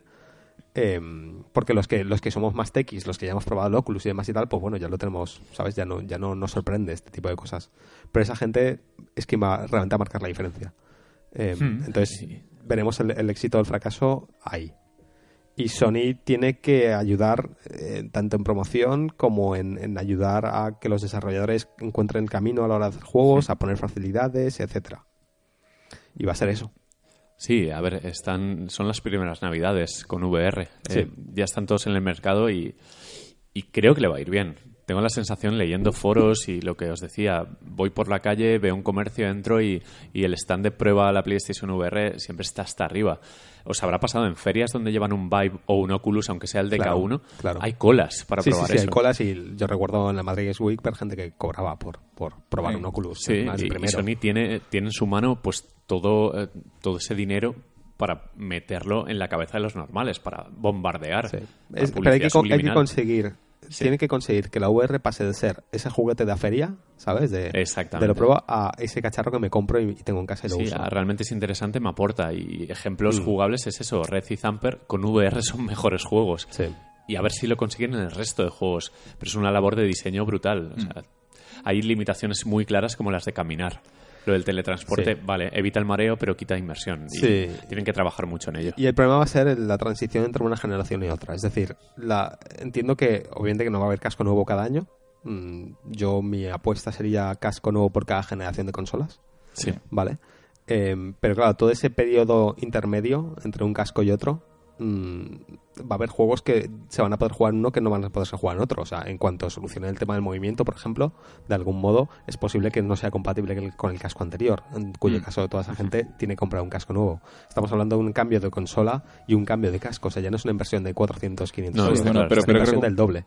Pero creo que la gente en ese sentido está concienciada que sabe que su casco Sí. no va a durar 20 Sabe años. que este es el de la generación de Play 4 y Play 4 Pro. sea, que exacto. durará tres años más. el, el contexto, la, el- la historia Sí. ya nos ha enseñado que hay una consola cada 6 o 7 años, pues el casco podría ser más o Sí. menos lo mismo. Y Exacto. tengo ganas de ver actualizaciones de software en este casco, a ver si corrigen o añaden Sí, cosas sí. nuevas. Sobre todo, Porque- yo supongo eh, mejorarán filtración de tracking, etcétera. No, no, creo que haya funciones nuevas eh, muy gordas, porque No, creo pero- que, que no hay mucho más pero que pulido. hacer, pero Exacto, pulir lo que hay. pulido. Y sobre todo funciones a nivel de pues, un cine para ver películas, eh, ¿sabes? El modo Claro, de hecho, para... la- en, en Estados Unidos hay varias aplicaciones de vídeo. Hay una Sí. que se llama VR Ideo o. Bridio, Sí, eh, que tiene un montón de vídeos 3D y tal. Claro. Pero hay una, la de Hulu, Sí, que es un salón de una casa de lujo con unas vistas impresionantes con rascacielos, con una pantalla enorme. Hmm. Eso que es tan fácil como hacerlo, Sí. enseguida lo pone Netflix España con un montón de sí, escenarios, incluso en el espacio, etcétera. Un Netflix lo va a petar en cuanto salga. Y sigue siendo... Es un argumento muy potente para comprar la VR. Sí, yo, ya lo he como- lo he dicho siempre. A mí una de las cosas que me gustaba de, de la VR es el cine. Sí, y eso que, que parece una tontería, pues eh, incluso puede traer dos cascos a casa para ver una serie juntos en el sofá con los cascos, que no Sí. me parece ninguna tontería. No. Os, en- os tumbáis y ya está, y a ver el cine. Hmm. Poco a poco, no sé, de momento yo creo que Sony lo está haciendo bien. Primeras impresiones muy buenas, un line-up decente, bastante mejor de lo esperado. Y con expectativas altísimas. Eh, lo que leo por ahí, todo es bueno. Incluso de gente que tiene el Vibe en casa, ha probado esto y pese a que siempre está en lo de esto es una mierda porque menos resolución, no sé qué, no tiene nada que ver, el Vibe, bla, bla, bla, dicen que la experiencia es muy similar o incluso mejor, que el software empuja a que sea mejor. Mira, yo ya te digo, esto es lo de siempre. eh, Es una pelea de specs. Y. Sí, sí, sí. Y da- es que da igual. O sea, lo impor- lo importante es la experiencia. Y uno se verá Es- un poquito mejor o un poquito claro, peor. eso es lo que, lo que en foros la gente no entiende. Dice, Ya. no, es que el Vibe es que es mucho mejor que esto, esto es un juguete. Pero, pero a ver, Pues sí, no. o sea, el Vive es mejor, sí, ok, fantástico, me parece bien, pero tú lo que quieres es que gane el Vive o tú lo que quieres es que gane la VR. O sea, Claro, como, como persona que, que tiene el Vive, lo que deberías estar haciendo es queri- querer que todo el mundo pueda... Querer que Sony lo pete. Claro, que, Por supuesto. Tienes que querer que la Sony lo peta para que, para que la VR se expanda, no, no decir, no, es que si no es el Vive es una mierda. Pues entonces la única, la única VR que va a haber va a ser el Vive, se van a morir de hambre porque nadie se va a gastar mil pavos más otros dos mil pavos en un PC. Porque Y- nadie compra PCs. Claro, ya tomar Está por saco claro. la VR. O sea, Sony, Sony juega el papel de Apple en muchos casos de impulsar una tecnología, Sí, ¿no? Eh, eso, ahora mismo está siendo la Apple de la VR. sí, es, es la que, totalmente. la que, eh, impulsa, la que Y- tira y para yo sigo pensando que, el, antes, que el pero- Vive es mejor, pero el Vive también es más coñazo de mantener y de instalar, es más caro, eh, tiene más, eh, más problemas de... O sea, solo tienes que entrar en el subreddit de, de Vive o de Oculus y ver la gente que tiene problemas de, de frames, de caídas de frames, de drivers, de no me traquea, de repente el casco ya no me va. Eh, Sí. el- Pero bueno, es el mundo te- del PC, al Claro, final, es es el mundo del PC y, y tenéis que tener, tener en cuenta eso, que la gente lo que quiere es conectar su casco y funcionar. Y la, la PlayStation VR da eso, ¿sabes? Bueno, pues terminamos ya este Sí. bloque, ¿no? Que tenemos que Vamos tenemos a. David ahí esperándonos. Sí.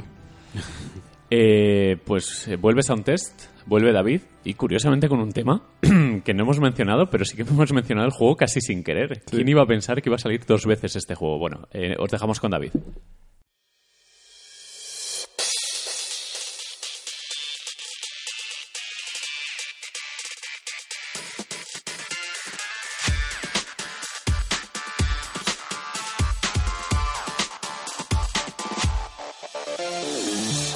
Hola a todos y bienvenidos a Soundtest, el espacio musical de New Game Plus en el que cada semana elegimos un tema musical perteneciente a la banda sonora de algún jueguito y os contamos alguna batallita al respecto. Soy David y el tema de esta semana es un remix de Megalovenia, un tema perteneciente a la banda sonora del juego indie Undertale.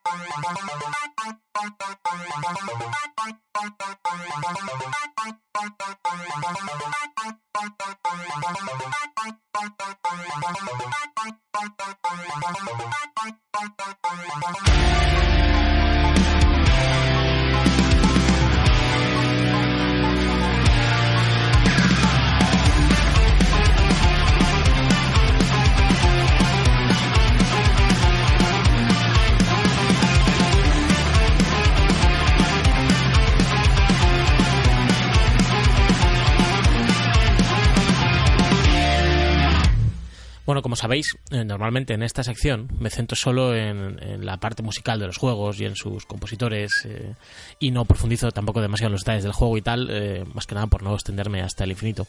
Pero bueno, con Undertale se da el caso de que, el mismo tío lo ha hecho todo, ¿no? To- Toby Fox, el responsable de, de este, de este juego, bueno, pues es un, un desarrollador indie que, que empezó hace unos años eh, haciendo, haciendo cositas como hacks del Earthbound para Super Nintendo y, y bueno, creando juegos en RPG Maker junto a, sus hermanos, juegos que por cierto, por lo visto, nunca, nunca terminarían.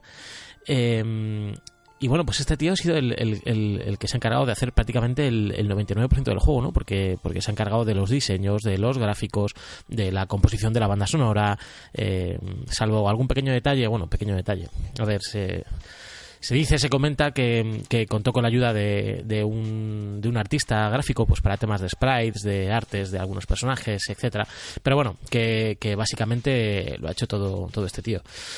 Eh, y hablando, bueno, centrándonos un poco en, en lo que es eh, la faceta de como compositor, eh, bueno, compositor autodidacta, de hecho, de Toby Fox. eh, antes de Undertale, eh, entre bueno, entre algunas otras cosas, ha participado en, el, en el- la banda sonora, el desarrollo de la banda sonora de un webcómic llamado Homestuck. Y bueno, también ponía banda sonora a los, a los hacks del Earthbound que, que iba haciendo. Y bueno, hablando un poco de Undertale, eh, comentar que el juego estuvo en desarrollo durante casi tres años, ¿no? Eh, que no está nada mal para, para un juego como Undertale, que vale que no es muy largo, pero tiene mil millones de detalles y hay que tener en cuenta que, que lo ha hecho una sola persona.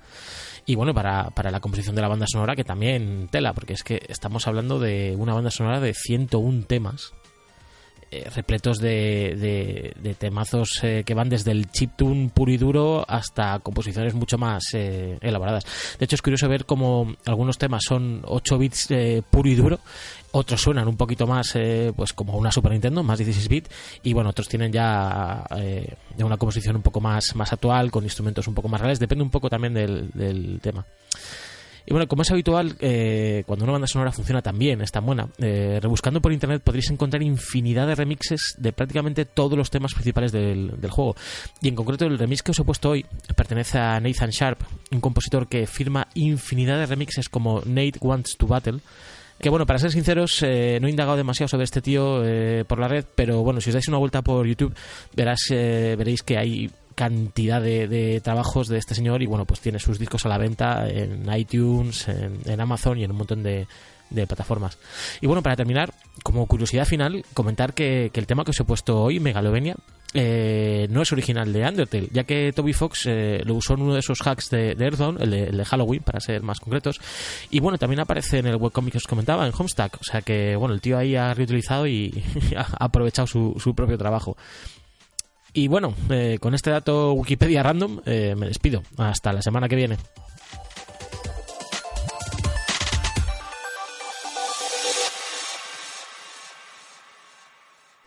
Pues muchas gracias, David, por, por el aporte. Yo la verdad es que conoc- conocía la canción porque yo soy muy fan de Undertale. De hecho, en el, en el aniversario de New Game Plus, una de mis canciones elegidas fue de, de Undertale también.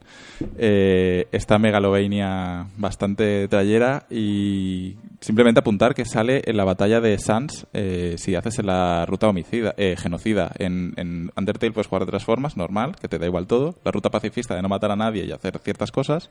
Y la ruta genocida que es matar a todo Dios y quedarte solo, ¿no? Y este combate pues es en esa ruta. Y aprendo un montón de datos curiosos que no, que no conocía sobre de- de Toby Fox, que había trabajado en, en hacks de Super Nintendo Sí, y cosas sí, sí. así. Yo no tenía ni idea. Porque es muy fan de Mother y... Sí, hacía, hacía eh, mods para mod, para mod, para Earthbound, eh, en ese sentido. bueno. Y bueno, lanzamientos de la semana, esta semana hay poquita cosa. Eh, sale el- la recopilación, remasterización de los Batman Arkham, en este caso se llama Return to Arkham, se dejan Origins fuera. ¿Por qué? Siempre Porque lo no es decimos el de aquí en el Rock- podcast. porque Porque no es casta. No es casta, es Creo, creo que no es el de Rocksteady y creo que es por eso, no, no lo sé muy Tienen bien. celos de que es Sí. el mejor. Sí, Pero sí, igual sí, es no una lo cuestión de licencias también, ¿eh? Bueno, es Sí, de, es de supongo. Warner Es de Montreal, ¿no? Warner. Supongo que será Y- por lo que dice José, licencias. Sí. Lo y luego el tema, algunos screenshots que hemos visto de que el remaster se ve peor. Tiene mala original. pinta, ¿eh? Hay cosas que sí, hay cosas que no. Sí. A ellos, desde luego, no le voy a dar ni con un palo. O sea, No, no, no, no me apetece nada, por favor. yo acabé harto de Arkham Knight y Sí, no pienso volver a. Batman en mucho tiempo. Eh, bueno, Xbox One y PS4. Y por último sale eh, Battlefield 1, que es el lanzamiento de la semana, el lanzamiento gordo. Y de los, del año también, de los gordos. Sí, eh, lo que hemos comentado antes, eh, junto con las, las impresiones que daremos el, la semana que viene, Semana que viene Battlefield, sí. porque no hay mucho Vale. más de lo que hablar. Muy bien, pues con eso acabamos, ¿no? Eh, yo creo que sí, que ya lo tenemos todo listo. Que ya está. José, ahora Sí, sin tener que grabarlo aparte.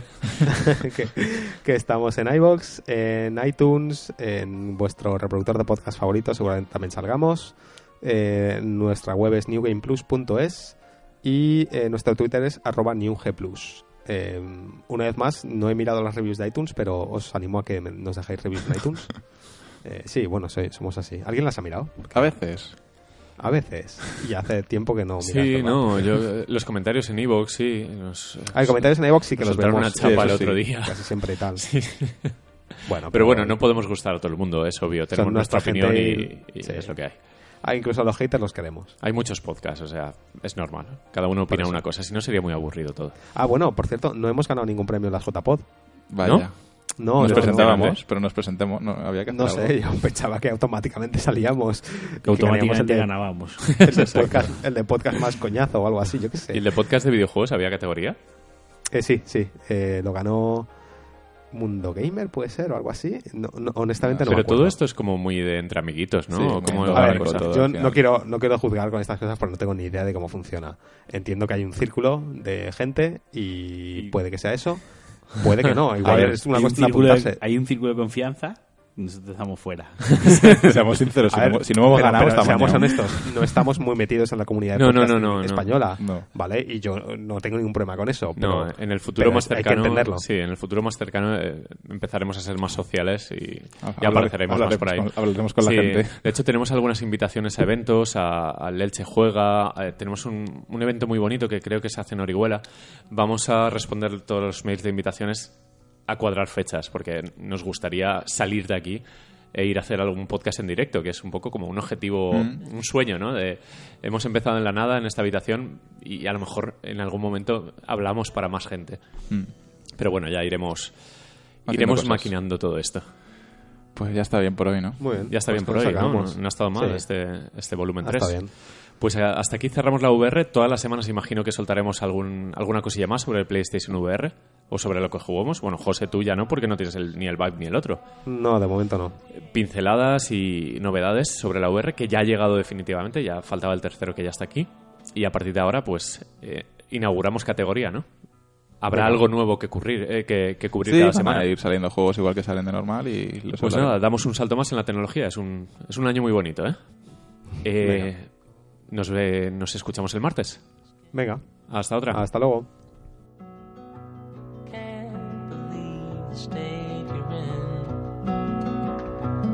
so far, so far away.